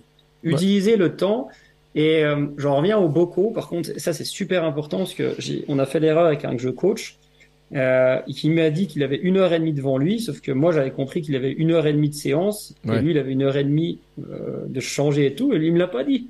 il a raccourci tous ses temps de récup. Du coup il s'est blessé ou après c'est repassé. Si vous avez une heure et demie, prévoyez une séance d'une heure. Mm. C'est un avis. Hein. Vous changez tranquille, vous faites votre séance, vous rechangez tranquille. Parce que si vous faites 1h25 à chaque fois, vous allez faire ça trois semaines, puis à la quatrième, vous allez exploser. Si vous faites une heure, vous allez peut-être faire ça pendant 20 semaines, 40 semaines, et là, vous allez progresser. Ouais. Et tu vois, je vais rajouter un autre conseil aussi, parce que j'en ai discuté avec une personne que j'ai en coaching aussi il n'y a pas longtemps. Euh, le fait que la salle de sport à laquelle elle va et soit juste à côté euh, de son bureau ou de là où elle habite plutôt qu'à l'autre bout de la ville. Euh, ah bah Parce que en fait, le simple fait de dire euh, j'ai genre une heure et demie ou deux heures de pause déjeuner, mais il me faut une demi-heure pour y aller, mmh. une demi-heure pour revenir, c'est pénible, les embouteillages et tout. Rien que ça, ça l'a découragée. Et au final, elle y allait plus, tu vois. Mmh. Et donc ça rentrait plus dans l'emploi du temps au mmh. bout d'un moment. Alors que le simple fait que la salle soit juste à côté, dans son cas, bon, c'est une question de salle, hein, mais ça pourrait être euh, d'aller courir ou je sais pas où. Et ben, d'un coup, dans son emploi du temps, ça lui ouvrait une perspective de dire, mais en fait, euh, si j'ai une heure et quelques, je suis capable d'aller en cinq minutes à la salle, faire 40 euh, minutes par exemple, prendre une douche rapide et puis revenir en cinq minutes à la maison pour reprendre le travail. Et d'un coup, ça lui ouvre toutes les perspectives de faire beaucoup plus de choses qu'elle le faisait avant. Et euh, on se rend pas compte, mais euh, de tous ces freins qu'on peut mettre. Alors c'est sûr que la salle qui est à côté est peut-être moins bien que la salle qui était à l'autre bout de la ville et tout, mais n'empêche que si tu y vas régulièrement, mm. les bénéfices ils sont bien meilleurs. Mais tu tu mets le point sur un truc qui pour moi est vraiment important. Et, par exemple, tous les, alors oui, dans, dans, le, dans le bouquin, j'ai aussi un protocole à VMAT en soutien. Mm qui est plutôt fait pour les gens qui ont une piste à côté de chez eux, ou un tapis, et, j'y reviendrai. Mais tout le reste, c'est une séance, tu dois pouvoir, pour moi, mettre tes baskets, mm. ouvrir ta porte, partir courir, rentrer, point. Et c'est l'avantage du raisonnement en temps plutôt qu'à la distance, par exemple. Si quelqu'un qui habite à la montagne, euh, ou des chemins qui sont un peu vallonnés et tout, euh, j'en ai quand même beaucoup dans ce cas-là, bah, tu vas faire ta séance, tu rentres, euh, tant pis si c'était pas optimal, tu l'as fait, c'était facile. Et par exemple, sur euh, sur une séance de VMA calibrée, par exemple le tapis, c'est un exemple, oui, c'est moins bien de courir sur le tapis. Ok. Enfin, c'est moins bien que de courir euh, sur une piste si tu veux faire une VMA ou sur un terrain plat. C'est vrai. Sauf que c'est ta séance entre midi et deux euh, tu peux aller faire à la salle de sport de ton boulot. Ben, tu l'as fait sur le tapis, que ça te coûte pas d'énergie pour aller déplacer au stade et tout, bah, tu vas le refaire 20 semaines de suite. C'est un mm. exemple. Hein. Alors que si tu cherches un truc optimal où tu as déjà 20 minutes de transport pour aller à la salle, est-ce que tu vas tenir ou pas? Ça, c'est toi qui sais. Mais c'est, tu te rajoutes quand même une contrainte supplémentaire. Et derrière, au bout d'un moment, donc, euh, je me méfie grandement de, de cette optimisation là, de ce schéma. Alors évidemment, les coachs, on, on est tous pareils. Moi, j'essaie de pas trop être là-dedans, mais on y est tous. Euh, il faut qu'on existe. Hein. Donc, euh, on existe, c'est qu'on a des méthodes qui sont très précises, qui sont très optimisées, etc. Mais mm. c'est pas ça. C'est, enfin, c'est pas ça qui est important. Bon, il y a quand même un truc qu'on doit dire, euh, parce que c'est vrai, on n'a pas trop parlé de renforcement finalement, du type de bah oui. d'exercice, mais j'ai envie de dire que dans ton livre, il y a tellement d'éléments dedans. Il y a les exercices, il y a, il y a, la notion de protocole. Et je voudrais qu'on revienne sur la notion de protocole pour bien expliquer la logique en fait de comment tu fonctionnes euh, quand tu parles de protocole. Euh, pour que, euh, parce qu'il y en a plein qu'on qu noms, plus leur donner des noms de déesses, de. Oui, c'est tous des déesses et des dieux. Hein. C'est toute la mythologie grecque, ouais. ouais c'est toute la mythologie. Alors d'ailleurs, j'ai une, j'ai, euh, fait une question, mais très, eh, alors qui est, qui est, très mon côté créateur de contenu. Tu sais là, je me suis dit, mais euh, où t'as chopé les images de tes euh, dieux et de, tes déesses? Ah, le secret est dévoilé. J'ai fait, j'ai oublié le nom. le serveur c'est Discord avec l'intelligence artificielle. Ouais, mi-journée quoi. J'ai tapé la commande. Mid-journée, exactement. J'ai tapé la commande. J'ai tapé la commande. Et euh, toi, ma couverture, c'était, mais euh, il m'a fallu plein d'essais. La couverture, c'est une femme au sommet de la montagne avec un kettlebell dans chaque main. Ah ouais? Et, par exemple. Et IJ, euh, bah, enfin, tu parlais d'IJ, mais oui, en fait, j'ai tout tapé les commandes, donc euh, voilà. En gros. alors tu sais, au rendu, hein. je m'en suis douté, mais je pensais quand même que la fille de la couverture était vraie en fait. Je pensais pas que c'était c'était un modèle, enfin que c'était un modèle informatique. Alors tout le monde m'a dit ça et euh, il y a Chloé là, c'est la fille qui est en, vraie photo parce que j'ai des vraies photos sur les exos quand même. Mm. Tout le monde croyait que c'était elle et en fait c'est pas elle. D'accord. Non non, c'est vraiment. Ouais. Ah ouais. Euh, très drôle parce que elle, euh, la couverture, je me suis dit ah non mais elle, elle a l'air vraie alors que les autres on voit que c'est pas vrai, tu vois, et que c'est la signature mi-journée. euh, bref, alors les protocoles. Euh, moi, je voudrais bien qu'on revienne sur cette histoire de, de protocole, de comment tu fonctionnes, pour que les gens comprennent bien en fait la logique et ce qu'ils vont retrouver dans le livre en fait. Ouais. Bah, il y a des logiques qui sont vraiment différentes dans un d'un protocole à l'autre, mais qui sont euh, quand même communes sur les principes de progressivité, etc.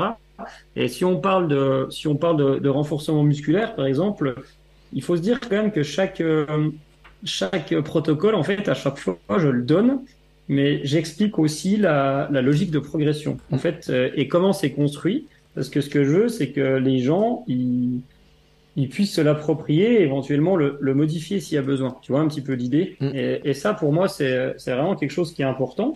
Donc en fait, c'est la, la, progressivité. Après, le choix des mouvements, par exemple, si je la fais simple, souvent, si je dure généralise, j'ai un, un, mouvement de flexion de genou. Ça peut être euh, un squat, plutôt squat gobelet d'ailleurs chez les amateurs ou une fente. Ça, peu importe finalement un mouvement de pivot de hanche, euh, un kettlebell swing, un hip thrust, un hip bridge, euh, les choses là, ça c'est ça c'est important. Et après, j'ai souvent des mouvements complémentaires sur le haut du corps, avec mmh. un mouvement de tirage et un mouvement de poussée dans la plupart des protocoles.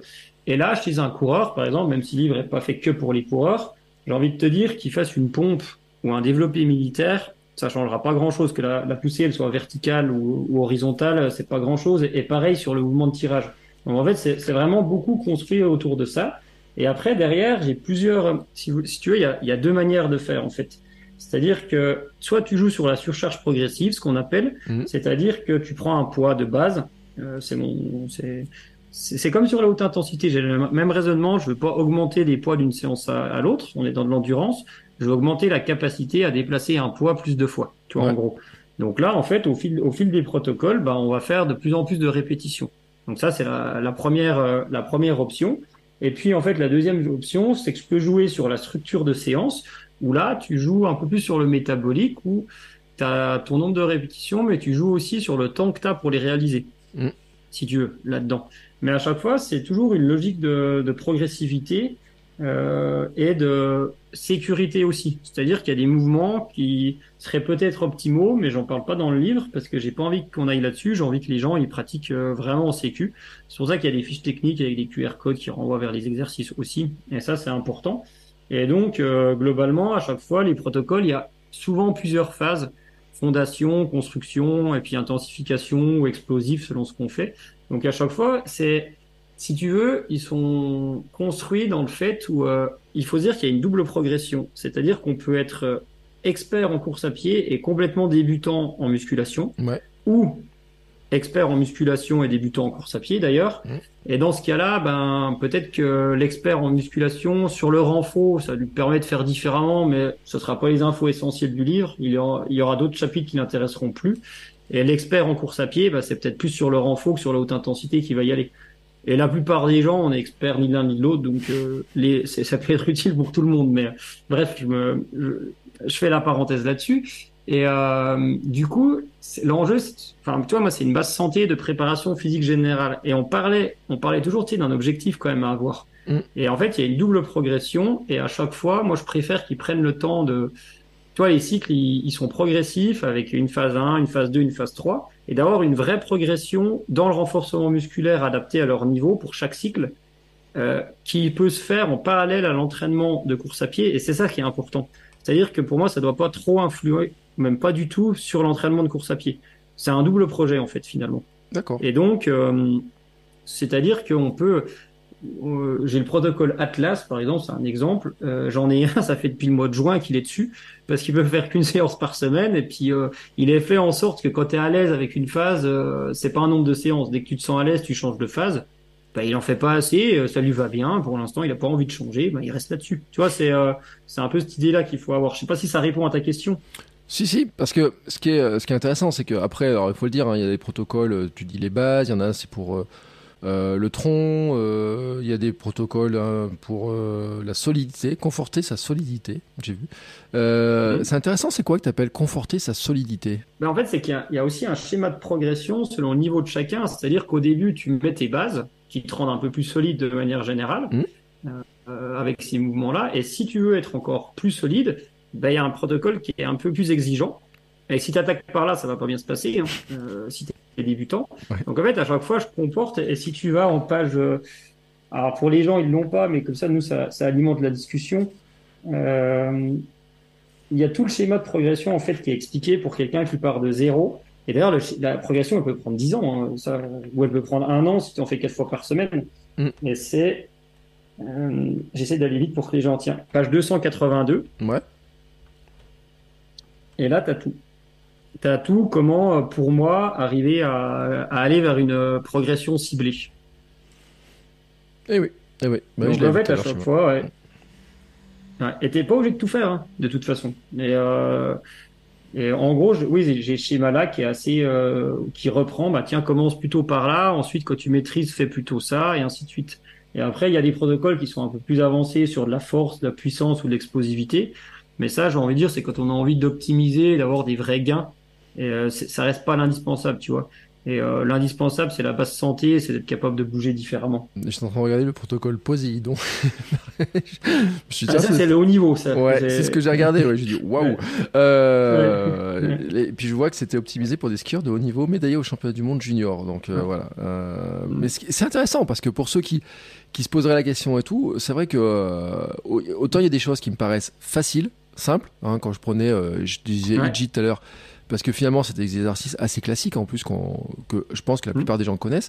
Euh, Il y a d'autres Ah trucs, euh, quand je regarde les, les exercices et les choses comme ça, je me dis, bon là il y a quand même du niveau et c'est adapté vraiment à tous les niveaux. Quoi. Il y a vraiment des exercices pour euh, vraiment la progressivité. Quoi. Ouais, c'est ça. Après, j'essaie de pas avoir d'exercices farfelus parce que j'y crois pas trop, mais il y a quand même beaucoup d'exercices simples. Et ce qui est important, euh, c'est comment tu peux construire un protocole et une progression à partir du même exercice. Et euh, tu vois, si tu regardes bien, les exercices complémentaires, il y en a une grande variété, mais ça tourne beaucoup autour euh, du squat ou de la fente, Mm.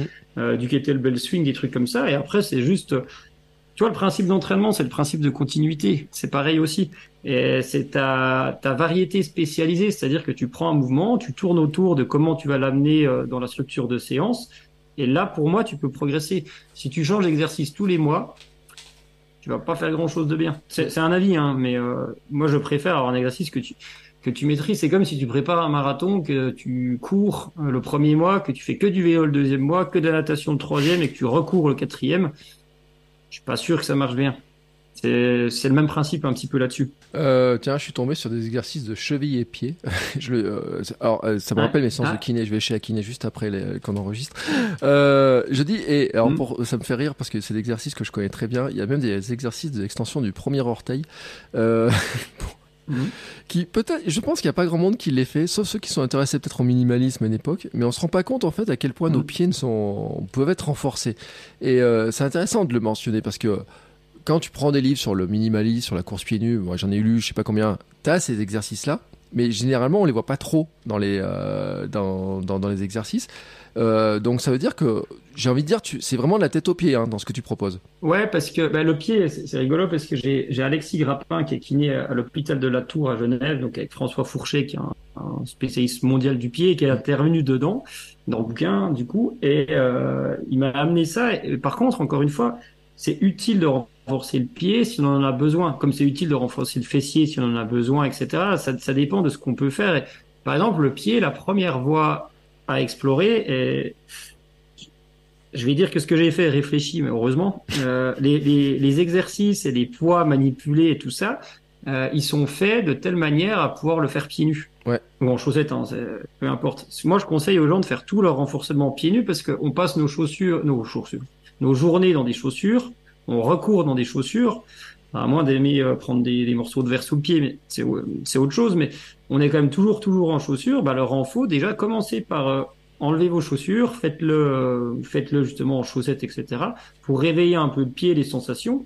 Et puis après, bah, si vous êtes un peu fragile ou sujet à des blessures, bah, l'exercice comme le relevé d'orteil ou le protocole de pied, bah, là, ça peut être, ça peut valoir le coup d'y aller dessus c'est pareil, c'est pas indispensable à tout le monde. C'est comme euh, la VMA, c'est comme le tempo, c'est comme tout. Mais c'est utile dans certains cas. Le, euh, tu le dis, hein, c'est pas spécifique à un sport. Donc, si on a parlé de course à pied, on a parlé de marathon, on aurait pu parler de vélo. Mm. Euh, moi, je, je crois d'ailleurs que les, les, cyclistes auraient, auraient beaucoup intérêt à courir, à faire du renforcement. Je sais pas ce que tu en penses, parce que mm. sur du sport porté, quand même, il y a, y a, quand même besoin aussi, même si on s'en rend peut-être moins compte. Et sur l'aspect santé, par contre, on sait que sur, les, sur le cyclisme, mm. d'ailleurs, il y a des c'est pas sans problème hein, le fait que ce soit un sport porté, hein, l'histoire. Hein. Ben, on sait que alors, les, la science n'est pas encore totalement d'accord, mais le constat qu'il y a, c'est que chez les cyclistes et les nageurs de haut niveau, il y a beaucoup plus d'ostéoporose. Mm. On n'est pas sûr à 100%, et ça c'est vrai, il faut, faut, faut, être clair, que le renforcement musculaire ou la course à pied euh, permettent de contrebalancer ça, mais il y a quand même de fortes, euh, de forts soupçons que ça fonctionne. Tu vois ce que je veux dire? Donc oui, sur la base santé, et d'ailleurs sûrement que sur un cycliste, euh, la course à pied peut être une forme de renforcement musculaire en fait, par la dimension pliométrique, par le rebond, par toutes ces choses-là. Donc, chez Client Calmejan, il fait du trade par exemple. Encore une fois, c'est est-ce que c'est indispensable à la performance? Non, comme tout sport croisé. Est-ce que c'est utile pour la santé d'aller courir pour un cycliste? Forcément, je pense que oui. De toute façon, il n'y a aucun sport qui est parfait en soi. Tu vois, le, ski de fond, souvent on le présente comme parfait parce qu'il y a le haut, le bas du corps, de l'endurance, il y a tout, il y a tout, il y a tout. Mais si tu faisais que du ski de fond toute l'année, bah, vu que t'as pas de choc, euh, tes muscles, tu les renforces pas. Enfin, tes os, pardon, tu les renforces pas. Donc, il n'y a aucun sport qui est, qui est parfait par rapport à ça. Donc, euh, c'est tout l'intérêt des sports croisés d'aller euh, d'aller compléter. Et, par exemple, le livre est c'est beaucoup plus sur de la course à pied, en guillemets, parce que c'est le cas le plus fréquent, mais c'est sur tous les sports. Et, et pour moi, je, je suis persuadé que le renforcement musculaire, toi, c'est pour moi, c'est une préparation physique générale mm. euh, avant d'être quelque chose de spécifique et de bien. Donc, les protocoles, en fait, ils sont adaptables vraiment sur toutes les disciplines d'endurance. Tu te doutes bien que si tu fais de la course à pied et que tu fais que du travail de haut du corps, il y a moins d'intérêt. Et encore que, d'ailleurs, hein, si tu veux compenser euh, pour t'équilibrer, ça va ou que si tu fais, euh, j'en sais rien, de, de l'aviron, euh, si tu fais pas les bras, ça sera plus compliqué. Mais euh, pour en revenir à ça, il y a quand même tout qui est. Il faut arriver à bouger différemment et c'est l'enjeu. Et on progresse pas en faisant comme, tu vois. Mm. Ça se trouve, t'es, je prends un coureur, peut-être ou peut-être pas, tes ischios, ils sont déjà tellement sollicités que tu n'as pas besoin de les utiliser en course à pied, ou peut-être qu'en fait, tu as quand même besoin de les utiliser, enfin en course à pied, en renforcement, pardon, ou peut-être que finalement, si, tu as quand même besoin d'encore plus les utiliser pour être plus efficient et pour moins de blessés. Ça, il n'y a, pas trop de règles non plus, tu vois. Et c'est là aussi où je pense qu'il y, y, y, a un vrai besoin de connaissance de ce qu'on fait et tout, de puis, euh, enfin, moi, j'ai toujours rigolé quand je vois les mollets de. quand j'ai commencé à courir, je regardais la forme des mollets de certains coureurs de très haut niveau. J'étais toujours étonné de l'impression qu'ils n'avaient pas mmh. les mêmes muscles que moi. Mais ça venait qu'en en fait, mmh. c'est, euh, on a chacun nos forces hein, et nos faiblesses. Hein. Il y en a qui ont des, jambes plus fortes, des mollets plus forts, des hauts du corps plus forts et tout. Euh, savoir s'il faut renforcer le point fort ou renforcer les points faibles, c'est, c'est un grand débat. Hein. parce que j'en rigole parce que. Ouais. ouais j'étais, je regardais tes citations dans ton livre. Euh, et en fait, les citations ne viennent pas que du sport. Alors là, j'ai une citation de Bernard Werber. Euh, j'ai vu des citations qui venaient de, de romans. Euh, il y en a un qui vient de Pourquoi j'ai mangé mon père, je crois, hein, il me semble. Euh, J'en ai vu qui venait du stoïcisme aussi. Donc j'étais guère étonné quand j'ai vu euh, mm. l'image des, des, dieux grecs et tout, de la mythologie. Mais je trouvais que c'était intéressant sur l'ouverture. Il y a du Jules Verne aussi, c'est-à-dire sur l'ouverture globale euh, de certaines phrases, de certaines de logiques et tout, euh, qui, euh, qui, montre que tu vois, moi je parle beaucoup de développement personnel. Je dis que la course c'est une forme de développement personnel. Et quand je dis est-ce qu'il faut renforcer son point fort ou est-ce qu'il faut rééquilibrer entre point fort et point faible, ça fait partie des grands domaines de la philosophie, mais qui ne touchent pas que le sport qui touche la vie globale, qui touche euh, l'éducation, qui touche plein de secteurs et tout. Euh, et, je trouve que de l'aborder aussi dans le thème du sport, c'est aussi un moyen de réfléchir globalement. Et je trouvais que c'était intéressant, tu vois. J'ai, euh, je me suis amusé à regarder tes, tes, citations. Je, sais pas pourquoi, je, suis fan des citations. Et t'as du bol, hein, j'ai oublié ma papillote pour te faire, pour te faire réagir sur ma citation papillote du jour. Hein. mais je trouvais que c'était intéressant et je me suis dit, tiens, pourquoi t'es allé chercher des citations comme ça? Euh, dans des domaines. J'ai pas vu beaucoup de citations de sportifs, tu vois, par exemple. Alors peut-être que euh, euh, t'en as mis et tout. Après, il y a des témoignages de sportifs. Pourquoi t'es allé chercher comme ça dans d'autres domaines, tu vois? J'ai envie de dire des romans, des, euh, des, de la philosophie, etc. Bah, je crois que la seule situation, situation sportive, c'est Arthur H. sur la paralysie par l'analyse. Mais oui, effectivement. déjà, c'est mon côté. J'ai pas de littéraire, donc c'est un peu ce ah côté-là où j'ai toujours beaucoup lu. Bon, il reste, par contre, je suis désolé, il reste des coquilles et quelques fautes de frappe euh, dans le livre, mais malgré tout, mais peu importe. Et euh, alors déjà, je précise que les citations que j'ai, c'est évidemment, c'est que les bouquins que j'ai lus. Mm. Euh, je vais pas aller euh, prendre des situations euh, sur even.lefigaro.com là, parce mm. que ça on peut en trouver, mais parce que en fait, les outils d'entraînement, c'est que de la technique. Mm. Si tu veux, c'est des techniques d'entraînement, tout le monde aussi les connaît. Euh, je vais rester humble. J'ai pas écrit un bouquin de philo, tu vois. J'ai pas fait euh, Guillaume Martin, son bouquin, il est génial, par exemple, sur euh, comment dire les, les, philosophes qui font le tour de France. C'est pas l'objet, mais par contre, c'est quand même l'esprit qui commande. C'est l'état d'esprit qui commande ce qu'on va faire derrière. Et je trouve qu'on doit avoir une approche qui est un peu via les sciences humaines, déjà pour comprendre les outils, pour comprendre les effets de mode, pour comprendre un peu tout ça. Et, et surtout, je voulais aussi relativiser ce qu'on a en ce moment où on est presque dans dans la science dure qui mmh. devrait guider l'entraînement. Ouais. Oui, on a l'image d'Ineos et tout, et, pour moi, c'est pas ça. Même, même à haut niveau, chez certains, oui, chez certains, non. Tu vois, il n'y a, pas de règle, mais chez, les gens, euh, je voudrais amener les gens à relativiser leurs pratiques et à, à, prendre les choses dans leur globalité. Et tu parles de global.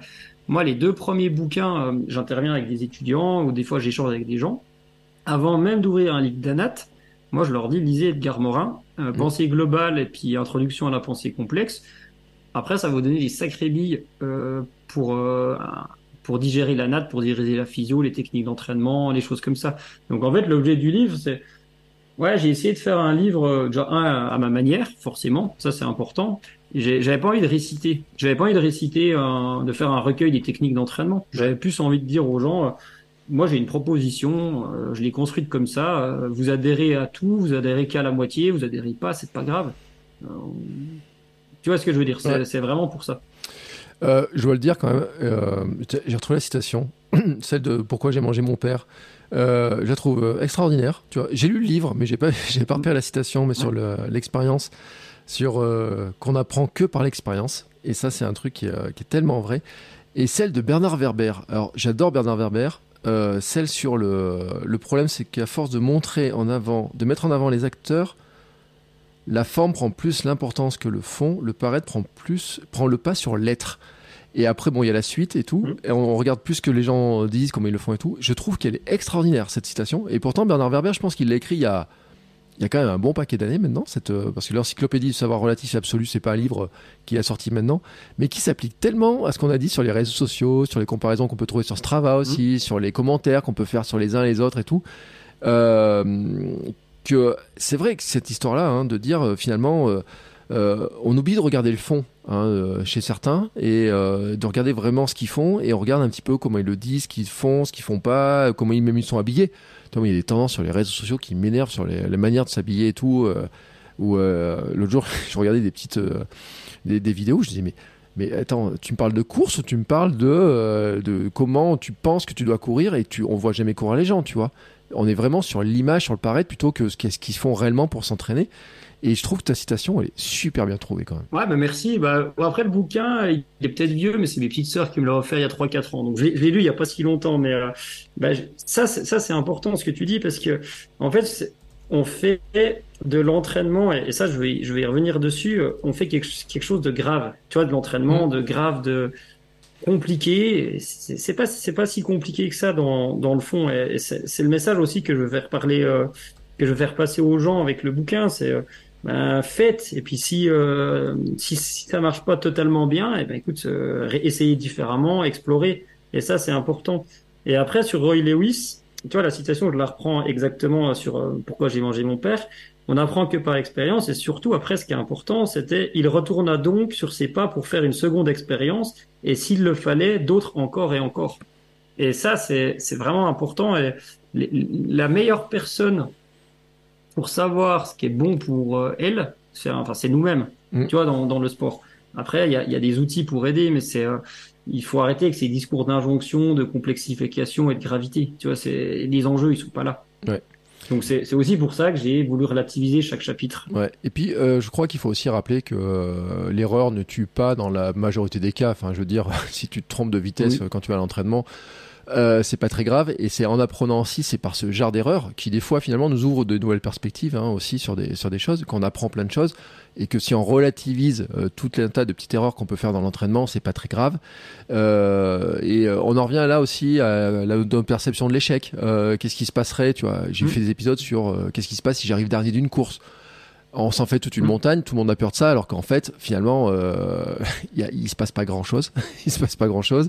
Qu'est-ce qui se Bah passe oui. si je cours euh, un poil plus vite ou un poil moins vite que ce que j'avais prévu? Bon, ben peut-être euh, je passerai un mauvais moment sur l'instant, mais je vais apprendre d'autres choses. Euh, Enfin voilà, il faut relativiser ça aussi. Mm. Je trouve c'est intéressant de le rappeler. Et tu as raison de le dire. Faut dédramatiser. Il faut se dire c'est pas parce que t'as pas euh, couru à la seconde près ou à la- au truc de cardio précisément dans, dans ton entraînement que ce qui t'est marqué sur le plan que tu as forcément fait une grosse erreur, que c'est forcément grave, que ça met tout à plat. Et peut-être tu auras même appris d'autres choses et, euh, ou découvert d'autres capacités que tu soupçonnais pas aussi. Donc euh, c'est aussi par ce biais-là, par l'expérimentation, mais qu'on oublie totalement parce qu'on veut toujours euh, réussir du premier coup. On, a appris aussi à être noté, à être jugé sur ce qu'on arrive à faire et autres et tout, alors que surtout nous on joue pas notre peau quoi. Je veux dire, on fait pas les Jeux Olympiques. C'est pas comme des athlètes de haut niveau qui sont sur une course où il faut qu'ils la gagnent, sinon ils n'auront plus jamais de chance de la gagner. Euh, nous, on est, on est quand même euh, très relax quoi sur ces trucs-là. Ouais, et puis tu vois, les Jeux Olympiques, pour, euh, alors moi, pour les avoir fait trois fois en staff, un peu en athlète, tu vois, le résultat, bien sûr qu'on retient que la médaille olympique, tu vois. Et nous, on a, moi, j'ai pas connu ça. J'ai connu des titres de champion du monde, euh, des médailles mondiales et au JO. Par exemple, en 2014, on fait quatrième sur le Mm. par équipe. Là, c'est l'échec parce que la génération, elle était mature. Ouais. Euh, en 2018, on fait cinquième, c'est une petite déception. En 2022, euh, cinquième par équipe, par des top 10 individuels, peu importe, mais cinquième par équipe, c'est une équipe, il y avait un junior dedans, c'est sous la génération qu'on avait eu, c'est tous des jeunes. Et la cinquième place, sur le coup, elle est vraiment chouette Mm. parce que euh, elle est à ce moment-là. Et tu vois, il faut toujours relativiser ça, même sur le haut niveau. Et par exemple, on aurait fait une médaille. Euh, moi j'ai eu la chance, euh, un championnat du monde, on fait quatre médailles sur quatre courses chez les seniors, un titre de champion du monde. C'est des émotions qui sont super. Mm. T'as as vécu ça, mais en fait, enfin, tout le monde s'en fout, non, c'est pas vrai. Mais euh, cinq ans après, euh, personne se... tout le monde se souvient que t'as pas fait de médaille au jeu, mais que tu l'as fait au jeu, et pas pas que tu l'as fait au championnat du monde. D'ailleurs, tu vois ce que je veux dire Mm. Et puis même, enfin c'est, il faut relativiser. Je fais la parenthèse sur le haut niveau. euh, C'est pas parce qu'on travaille à haut niveau qu'on est compétent pour donner notre avis sur tout. Et ça, c'est vraiment important. Et euh, je pense que quand on travaille au haut niveau, euh, on est compétent pour amener des choses dans un contexte. Mm. Tu vois ce que je veux dire? Dans le contexte où on est. Euh, c'est sûr que c'est une super expérience parce qu'il y a un truc qu'on peut pas enlever à cette expérience-là, c'est que tu es tous les jours au, au, charbon avec des gens, donc tu progresses comme super vite parce que tu as des vrais projets avec eux, etc. Mais par contre, euh, moi, j'essaie d'avoir les deux. Je, je peux pas. Euh, au début, j'étais pas forcément compétent chez les amateurs. Je pense l'être devenu à force, Mm. mais euh, c'est pas parce que euh, et même les entraîneurs, en fait, il y a c'est un argument, c'est l'argument d'autorité. Il est pas valable. Ouais. C'est pas parce que l'entraîneur à, à Kylian Jornet te dit euh, ça, il te dit juste moi, ce que je fais avec Kylian Jornet, ça marche dans son contexte. Et il est sûrement plus capable que toi d'aider Kylian Jornet. La question, elle se pose pas. C'est pas ça la question. Par contre, c'est c'est pas une parole d'évangile. Et euh, moi, j'ai, j'ai, je te- tu parlais de Poséidon, t'as rigolé. Euh, j'ai expliqué comment on avait construit sur une saison un renforcement euh, ciblé. Et encore, je peux pas tout mettre, sinon il faudrait écrire le bouquin. Mais c'est juste pour dire, voilà, il y a des manières de le faire. Ça existe. Mais en fait, tu- c'est, aussi pour faire passer le message. Ben, c'est pas applicable en l'état, en fait. Ouais. C'est, c'est important aussi. C'est euh, voilà. Et, euh, et c'est vrai que des fois, euh, il y a des conseils qu'on voit sur des sportifs de très haut niveau et tout, et qui sont inapplicables beaucoup plus bas. C'est sûr qu'on on aime regarder un peu comment ils font, ce qu'ils font, comment ils font. Il y a des fois des trucs surprenants, tu vois. J'avais parlé il y a pas longtemps, sais, de Hassan Chadi, qui est l'un des plus meilleurs marathoniens. Euh, quand tu vois qu'il fait des Ouais. sorties avec des moyennes euh, 7 minutes au kilomètre, sorties longues euh, en endurance mentale, tu sais, euh, c'est quand même où j'avais dit aussi, j'avais montré, tu sais, j'ai fait un jour une vidéo sur Kipchoge qui avait des, des, des entraînements. Ouais. C'est comme si moi je courais à pff, mais, je- mais un truc c'était genre comme si je courais à 5 ou 6 km heure tu vois ce qui est même pas possible tu Mhm. vois c'est mais comme si je marchais en fait c'est à dire qu'il avait des séances par rapport à sa vitesse globale c'est comme si moi je marchais pour m'entraîner pour courir un marathon et, euh, et en fait, quand je dis ça, les gens me disent ouais, mais non, euh, il y a d'autres trucs qui jouent, etc. Je dis bah oui, parce que on peut pas comparer, on peut pas comparer. Mais c'était pour montrer Mhm. quand même que des fois, euh, ce que font eux, ce qu'ils sont capables de faire, parce que le gars qui bat le record du monde euh, sur marathon, il fait 300 bornes dans la semaine, certaines semaines. Il y a personne Mhm. d'autre qui est capable de le faire, même même quand tu dis ça à des athlètes de très haut niveau, tu vois, ils, ils se disent mais attends, on n'arrive pas à le faire et tout. Et c'est vrai que quand on part du bas niveau et avec des gens qui ont pas que ça à faire, qui ont que quelques heures et tout, eh ben il y a plein de choses à reconstruire différemment pour s'adapter. Et donc c'est pour ça que euh, on peut regarder, on peut s'inspirer, c'est intéressant de voir tout ce qui se fait, mais que il faut arriver à trouver ce qu'on peut faire à notre niveau et se décomplexer en disant bah euh, j'ai pas pu faire ça, bah c'est pas grave, je fais ce que je peux et j'arrive à progresser en faisant ce que je peux et du moment que je le fais. Et je crois que ça, par contre, c'est ce que tu as dit euh, au tout début euh, sur le fait de le répéter régulièrement, de euh, de- de- d'avoir de, la progressivité. Faut pas oublier de le faire très régulièrement. Euh, bon, bah écoute, Ouais, on a fait un bon tour. Euh, je voulais quand même te donner une Ouais, information. C'était long. Ouais, et l'encyclopédie du savoir relatif et absolu de Bernard Werber, toi tu l'as lu il y a euh, 3-4 ans, et ben ça date de 1993. Euh, tu vois, c'est un livre qui a 30 ans. 30 ans. Ouais. Et tu vois, c'est ça que je trouve qui est fabuleux, c'est que la citation de Bernard Werber, donc qui a 30 ans, elle, s'applique tellement aux réseaux sociaux, ce qu'on voit à la télé, ce qu'on voit dans les émissions et tout, ce qu'on voit aussi dans, dans bah, sur, sur le monde tel qu'il fonctionne, dans des médias et tout, que euh, ça vaut le coup de rejeter un œil, tu vois. Et je pense pendant mes vacances, je, je rejetterai un œil à ce livre que j'ai adoré, mais comme tout, euh, tout, tout ce qui est les fourmis de Bernard Werber et beaucoup d'autres livres. Voilà, c'était juste pour donner l'information. Bah écoute, en tout cas, euh, je te remercie beaucoup pour toutes ces informations-là. Euh, Il y a quand même un truc alors qu'il faut dire, c'est que pour te, euh, pour te suivre et pour acheter ton livre, on fait comment? Alors, euh, je, vais, je vais faire la version raccourcie. Donc sur Instagram, c'est agile.training. Ouais. Et puis mon livre, il est dispo sur euh, www.prépa-endurance.com. Mm. Et puis euh, voilà les infos essentielles. Voilà, moi je mettrai bien entendu les liens dans les notes de l'épisode pour que comme ça vous cliquez sur la description là. Hein, vous allez dans la description de l'épisode, vous cliquez, vous trouverez les Mhm. liens euh, vers le compte Instagram, vers, euh, vers le livre. Euh, je le répète, hein, c'est qu'il y a un livre, il y a, il y a beaucoup beaucoup d'informations, il y a, il y a plein de choses euh, sur comment, euh, sur la compréhension. Il y a des petits dessins, j'ai vu qu'il y a des dessins de squelettes aussi. Il y a, des- il y a vraiment énormément de choses sur le sur comment ça fonctionne. Il y a beaucoup de photos aussi. Je sais pas combien il y a, il y a de photos au total sur les exercices. Et tu as dit, c'est complété par des vidéos. Ouais. Je trouve que c'est important parce que Euh, des fois, on voit le nom des exercices. Euh, tout à l'heure, tu as parlé de squat gobelet, par exemple. Euh, bah, tout le Mm. monde ne sait pas trop le faire, comment le faire, que- qu'est-ce qu'il faudrait faire et tout pour le faire. Tous les exercices que tu donnes, il y a tous des photos, tous les éléments pour les décortiquer. Quoi. Ah bah oui, évidemment. Bah, la- priorité, c'est la sécu. Hein. Si on est dans une base santé, c'est d'essayer d'expliquer aux gens comment les pratiquer en sécurité. Et puis c'est bien parce qu'en plus on voit qu'on peut les faire assez facilement parce que c'est vrai qu'il y a des exercices, on, on voit que tu les fais avec euh, une chaise, euh, il y a des choses qui... Il n'y a, pas de grosse machine, je veux dire. Il y a, euh, Non, la grosse machine est, est pas inutile, mais elle rentre pas dans la salle à manger. T'as raison, elle rentre pas dans la salle à manger. Euh, Bon, j'ai quand même vu qu'il y a une roulette à abdos quelque part qui traînait. Il va falloir que je retrouve la Oui. mienne pour appliquer les conseils. À Nanquet, ouais. Et- Et puis, euh, Et alors, ça, pour finir quand même, Et- alors bon, Noël est passé, c'est dommage, euh, enfin, quand on va diffuser l'épisode, euh, j'ai envie de dire, quand même, tu vois, tu dis, on peut le faire dans son salon, chez soi et tout.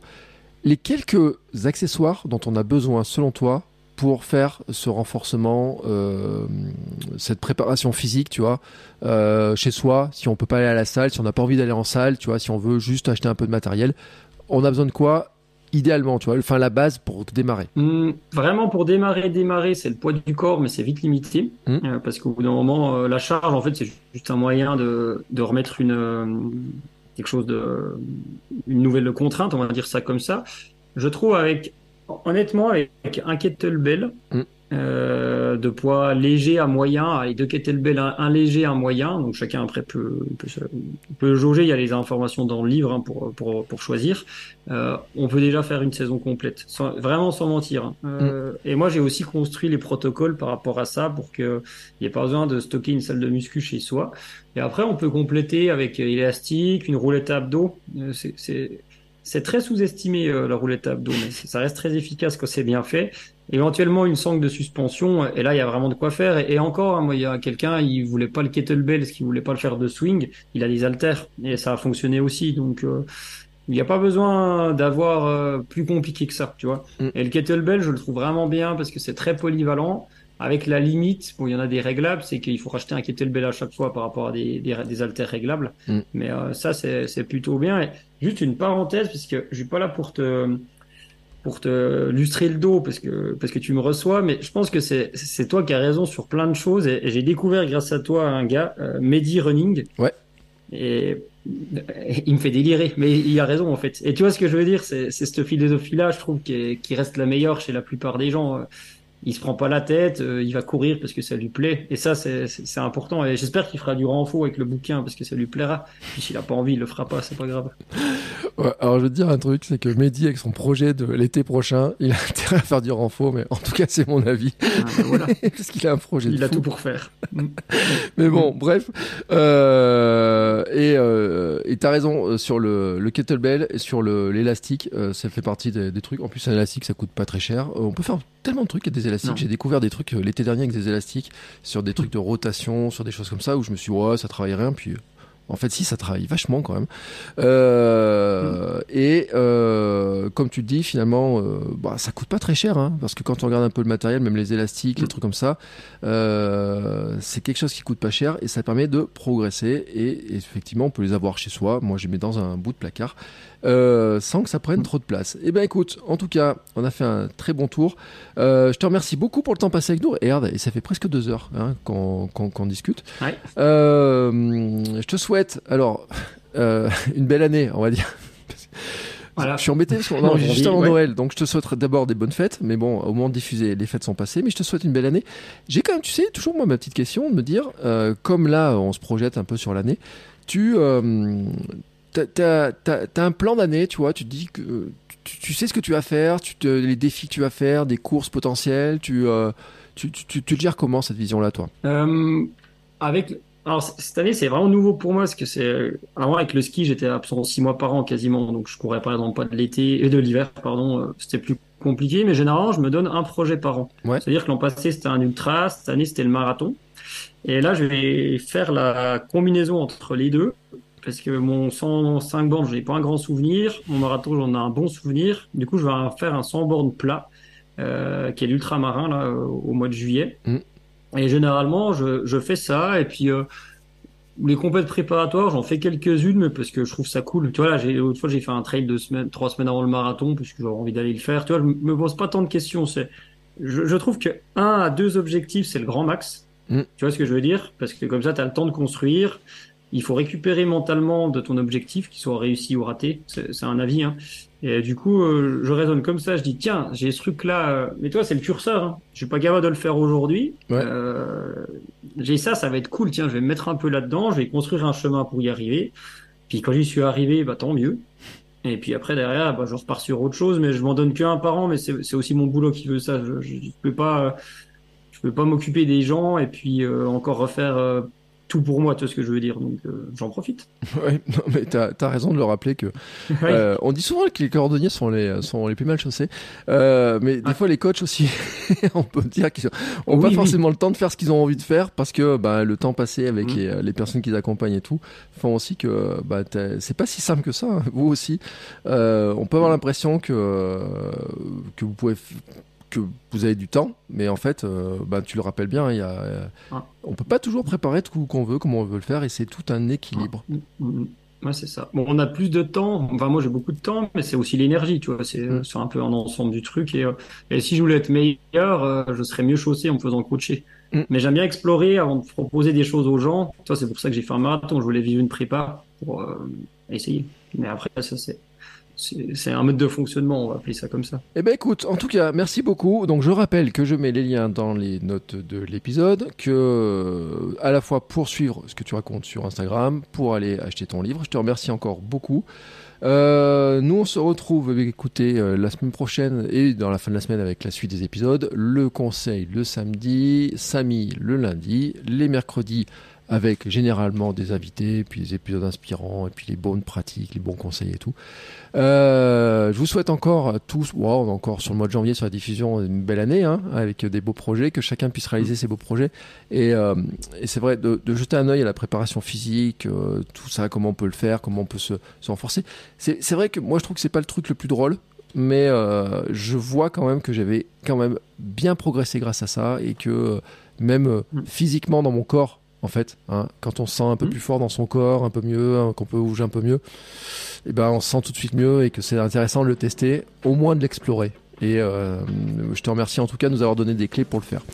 Sur ce, je ferme aujourd'hui cet épisode. Je te remercie encore et on se retrouve très très vite. Ciao ciao. Au revoir à tout le monde. Mom deserves the best, and there's no better place to shop for Mother's Day than Whole Foods Market. They're your destination for unbeatable savings, from premium gifts to show-stopping flowers and irresistible desserts. Start by saving 33% with Prime on all body care and candles. Then get a 15-stem bunch of tulips for just $9.99 each with Prime. Round out Mom's menu with festive rosé, irresistible berry chantilly cake, and more special treats. Come celebrate Mother's Day at Whole Foods Market.